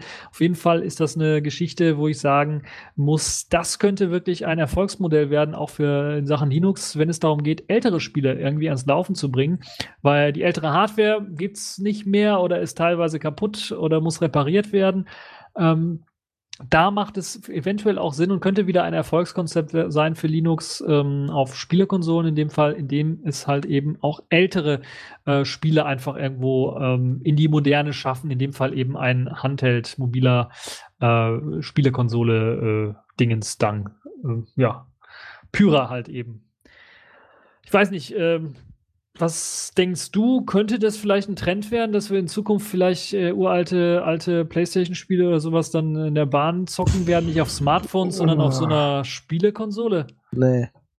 Also, ich interessiert mich nicht. Also, ich äh, habe noch nie eine solche äh, Spielekonsole besessen. Ja, äh, wenn, dann mache ich tatsächlich die Casual Games, die ich mache, mache ich auf dem Smartphone und ich glaub's nicht. Ähm, ich brauch's nicht. Ich kann mir auch nicht vorstellen, dass ich mir extra noch ein Gerät mitnehme. Also klar, es gibt ja die Leute, die haben Nintendo 3DS oder PlayStation Portable oder was auch immer es da alles gibt oder gab. Ähm, ich, keine Ahnung. Also alles, was ich spielen will, kann ich auf dem Smartphone spielen. Äh, wenn, dann ist das die Plattform für mich. Ich sehe den Sinn nicht. Tut mir leid.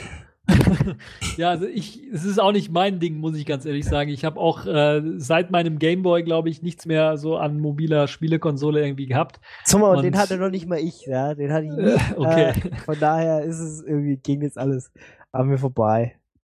Ja, also es ist auch nicht mein Ding, wie gesagt, aber ich sehe da auf jeden Fall einen Markt drin. Also wenn ich in eine Bahn einsteige oder sowas, dann sehe ich nicht nur Leute, die auf einem Handy rumzocken, sondern dann sehe ich auch Leute immer noch mit einem Nintendo DS, teilweise auch äh, dann aber auch etwas äh, äh, größere Leute oder erwachsenere Leute, die dann mit einer PlayStation Vita oder einem äh, PlayStation Portable rumzocken. Also äh, der Markt dafür scheint ja irgendwie da zu sein und ich glaube, dass es dann auch einen Markt gibt für eben so klassische Spiele. Ähm, und das dann in Verbindung halt mit einem richtigen kompletten Linux-System, das dann auch vielleicht irgendwann mal Convergence irgendwie bekommen würde, weil ich glaube, ein HDMI-Ausgang ist an der Konsole auch dran. Ähm, könnte also interessant sein. Also durchaus mal eine Überlegung wert, das mal sich anzuschauen, auch wenn ich jetzt selber äh, nicht so Spiele begeistert bin, wenn wenn es jetzt um mobile Spiele geht und und äh, Konsolen, könnte das durchaus ein Trend werden ähm, der sich in diesem Jahr abzeichnen könnte. Müssen wir mal schauen, wie sich das weiterentwickelt. Ich finde das auf jeden Fall ein äh, interessantes Konzept, ähm, dass äh, das weiter verfolgt wird. Und anscheinend gibt es ja auch genug Leute, die das dann auch äh, weiter sponsoren wollen und das dann auch haben wollen. Ansonsten wäre das Projekt da sicherlich nicht äh, jetzt entstanden, beziehungsweise als Weiterentwicklung von Open Pandora äh, fortgeführt worden. Ja. Ja, also wenn es Leute gibt, die das kaufen, dann kaufen sie es und benutzen sie es. Ja. Gut. Kommen wir zum letzten Punkt. Äh, Android auf dem Desktop. Gibt's jetzt ja, irgendwie. Das gibt's ja jetzt irgendwie. ist ja auch irgendwie aufgefallen.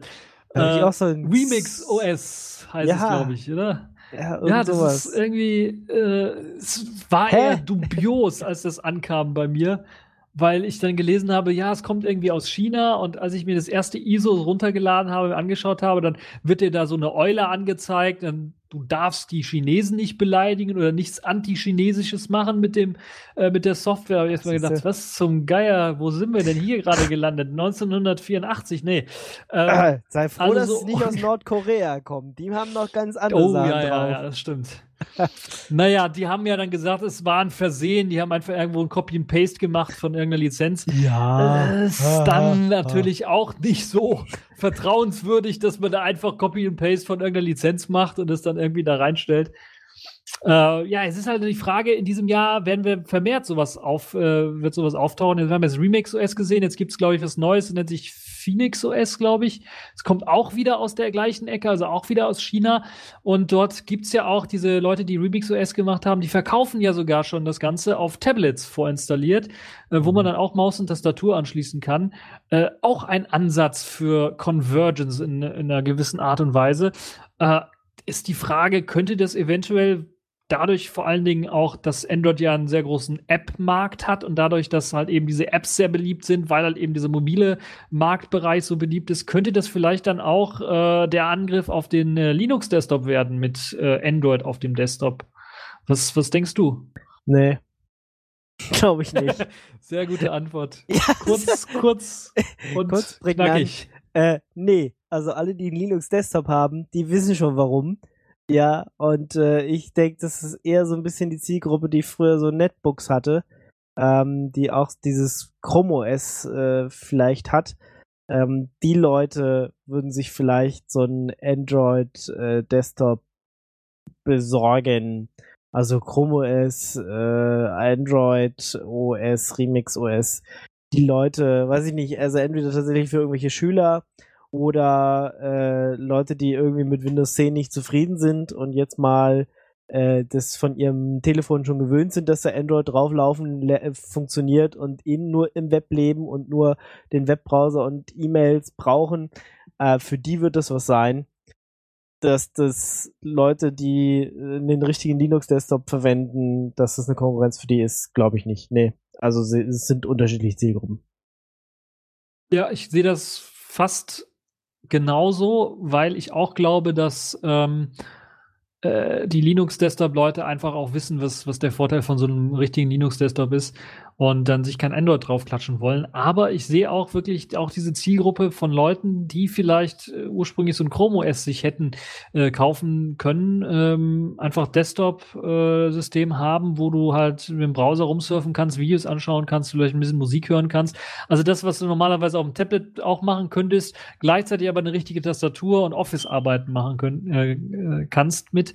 Das sehe ich dann doch schon. Und da bleibt natürlich die große Frage, ähm, will sich Google quasi das Heft aus der Hand nehmen lassen durch diese chinesischen Entwickler, die jetzt wirklich sowas auf Tablets bringen, eine Tastatur und eine Maus dazu verkaufen? Äh, oder werden sie eventuell einschreiten und sagen, okay, ähm, wir werden jetzt Chrome OS und Android miteinander verschmelzen. Das heißt, wir nehmen die Chrome OS Oberfläche beispielsweise und erlauben dann, äh, dass dort Android-Applikationen ausgeführt werden, um halt eben diesen Markt, äh, diesen ehemals Netbook-Markt, hast du, glaube ich, schon richtig erkannt, den dann irgendwie doch anzusprechen, den, den User, der auf sowas steht.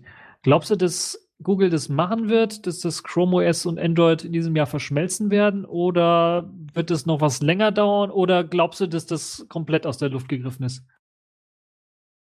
So stellt sich wieder schwierige Fragen. Also, ich meine, es ist das Gleiche oder es stößt so ein bisschen in die Richtung, äh, was, was ja Ubuntu und auch Microsoft mit ihrem äh, ich stecke mein Telefon an einen großen Bildschirm und schließe noch eine Tastatur an. Ähm, ich meine, das könnte ja Google dann auch machen mit ihrem Android, ja, dass sie wirklich, was weiß ich, das Telefon halt rauskommen oder einfach nur zwei Sachen ansteckst und plötzlich hast du äh, das, die, die Sachen auf dem großen Bildschirm und äh, es ist, sieht dann halt aus wie ein Chrome OS statt wie ein Android. Sinn machen würde es schon, aber ich glaube nicht, dass Google das tut. Also momentan bin ich auch was skeptisch, obwohl einige Anzeichen hat man ja schon bei dem äh, Pixel C, glaube ich, heißt das äh, neue Tablet von, von Google gesehen, wo sie ja ein Android drauf installiert haben, aber die Art und Weise, wie es drauf installiert ist, mit der Partition und der Aufteilung und äh, der Art und Weise, wie das Ganze bootet, erinnert doch stark an Chrome OS. Also im Grunde genommen ist da ein kleiner Chrome OS Bootloader und äh, oder ein Bootsystem drin, was das Android bootet. Und ja, da haben schon einige Leute die Anzeichen gesehen, dass das eventuell verschmelzen könnte. Und bei so einem Mhm. Gerät, was ja auch wie das Pixel C so ein bisschen versucht, den, den Tablet-User-Bereich mit eben dem Desktop-Office-User-Bereich zu verschmelzen, kann ich mir durchaus vorstellen, dass das eventuell dann doch vielleicht mal salonfähig wird, dass zumindest äh, Google daran arbeitet, ihr Android daraufhin anzupassen, dass es auch besser läuft mit eben Tastatur und Maus. Und ich meine, wir haben jetzt Remix OS gesehen, so viel Eigenentwicklung würde ich denen jetzt nie, nicht zutrauen, dass sie da reingesteckt haben Ja, ja. äh, Also, sondern die haben halt einfach Fenstermodus reingemacht und äh, eine Taskleiste entwickelt und ein paar Desktop-Icons. Also das dürfte für Google auch ein Klatsch sein, dass das, äh, dass sie das relativ schnell auch auf die Beine bekommen, sowas hinzukriegen, sogar noch besser hinbekommen könnten, weil sie halt in der Android-Entwicklung richtig drin sind. Also wenn das, glaube ich, ich vermute, dass Google jetzt ein bisschen was abwartet, vielleicht schon mal Experimente in der Hinterhand hat, äh, wie sie, wie jetzt so das Remix OS ankommt, wie so die anderen Alternativen ankommen und dann eventuell vielleicht daran arbeitet. Vielleicht können wir erste Früchte dieser Arbeit dann auch schon in diesem Jahr sehen, äh, wenn es halt eben darum geht, dann so wirklich solche Convergence-Geräte hinzukriegen, die dann einerseits ein Tablet sind, andererseits auch gleichzeitig als Notebook oder Netbook-Ersatz dienen können für eben solche leichten Office-Arbeiten. Aber äh, dann müsste Google, glaube ich, auch ein bisschen noch was an den Apps arbeiten, weil man, glaube ich, doch deutlich merkt, dass diese Apps, die man äh, auf Android bekommt, äh, wenn man da versucht, so wie mit einem normalen Desktop zu arbeiten, man doch schnell an seine Grenzen stößt. Ja.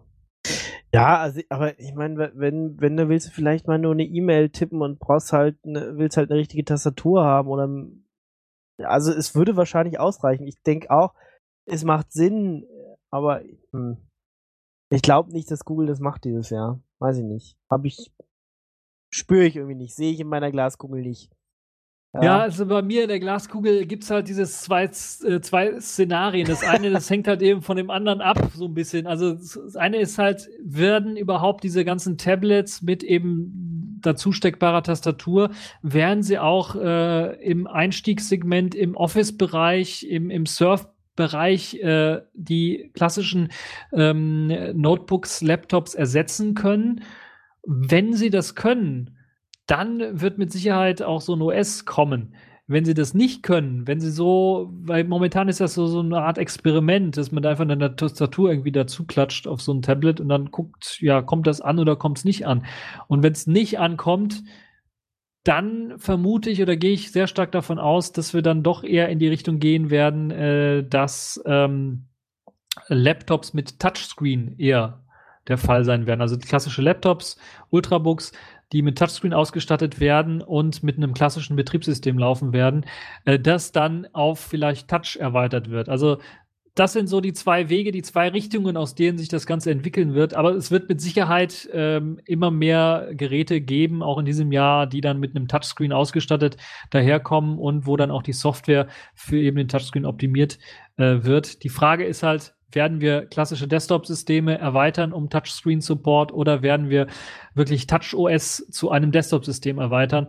Und äh, da müssen wir, glaube ich, uns noch gedulden. Vielleicht nicht in diesem Jahr, vielleicht erst im nächsten Jahr werden wir dann eine Antwort dafür haben oder eine etwas genauere, nicht so milchige äh, Sichtweise darauf in unserer Glaskugel erhaschen können. genau, der, der Blick wird irgendwann ein bisschen klarer. Ähm, ich, also ich, ich finde so ein, so ein Aufsteck-Tablet-Tastatur-Dings irgendwie schon sexy. Ich würde gleich auch mal eins benutzen, aber trotzdem bin ich irgendwie noch äh, so eher der Laptop-Mensch. Also ich, also mein nächstes Gerät äh, wird dann tatsächlich wieder so, so ein Ultrabook. Ich, also ich würde mal eins ausprobieren, aber kaufen selber würde ich mir keins. Ja. Und äh, dementsprechend ja bin ich auch gespannt, wie es wird. Ähm, und äh, gucken wir mal, wie es dann mit klarer Sicht so Mitte genau. Ende des Jahres aussieht. Okay, dann äh, ja, war das so unsere äh, Sicht äh, auf äh, das, was das Jahr bringen könnte. Zumindest so ähm, die Sachen, die wir uns jetzt mal aufgeschrieben haben. Wenn ihr noch Ideen habt oder sagt, boah, warum haben sie denn das vergessen? Ja, könnt ihr das uns natürlich gerne in die Kommentare schreiben würde sagen, äh, was wir vielleicht äh, hätten noch besprechen, besprochen sollen, oder vielleicht sind wir ja auch irgendwo auf einem Holzweg gelandet und er sagt, ButterFS, der totalste Scheiß, ja, ich habe es mir schon zigtausendmal zerschossen. Worum wo, wovon faseln die eigentlich? Äh, Z ZFS for the win will ich unbedingt haben. Und äh, warum reden die eigentlich immer über Jolla und Selfish OS? Ich kann es nicht mehr hören. Äh, auch das haben, könnte. Wir haben, äh, wir haben auch über Ubuntu geredet und wir haben einen äh, großen Player vergessen, ist mir eingefallen: Firefox OS. Äh, nee, aber die sind vergessen. ja quasi tot. Gen genau. die werden also, die werden auch tot bleiben in diesem Jahr. Die werden, die werden auch auf Fernsehern und so aussterben. Das ist ähm, mir wurscht. Ich meine, Smart TV, ich, nee, das soll einfach nur ein großer Bildschirm sein, bitte. Was ich da dranhängen, ist dann meine Geschichte. Ich, äh, ja. nee, brauche ich, brauch ich alles nicht. Brauche ich alles nicht. Kann alles nur kaputt gehen. Genau. Dementsprechend, äh, ja, nee, äh, Firefox OS, ähm, also. Ist tot und das ist auch gut so. Das muss man einfach mal sagen. genau. Gut, super Schlusswort. Auch dafür kriegen wir bestimmt noch Hasskommentare. Macht nichts. Freue mich schon. genau, der Logic freut sich auf eure Hasskommentare und äh, ich freue mich, äh, dass äh, wir so nett miteinander gesprochen haben. Und äh, ich wünsche euch wie immer eine frohe Zeit. Passt auf euch auf. Äh, bis zum nächsten Mal. Dann, ja, weiß ich nicht. Mal gucken, ob der Legic überhaupt im Februar Zeit hat oder ob der einfach im Kostüm die ganze Zeit durch Köln rennt. Schauen wir mal. äh, gucken wir mal. Also, dann viel Spaß in der Faschingszeit und wir hören uns dann Ende Februar wieder. Ciao, ciao. Ciao.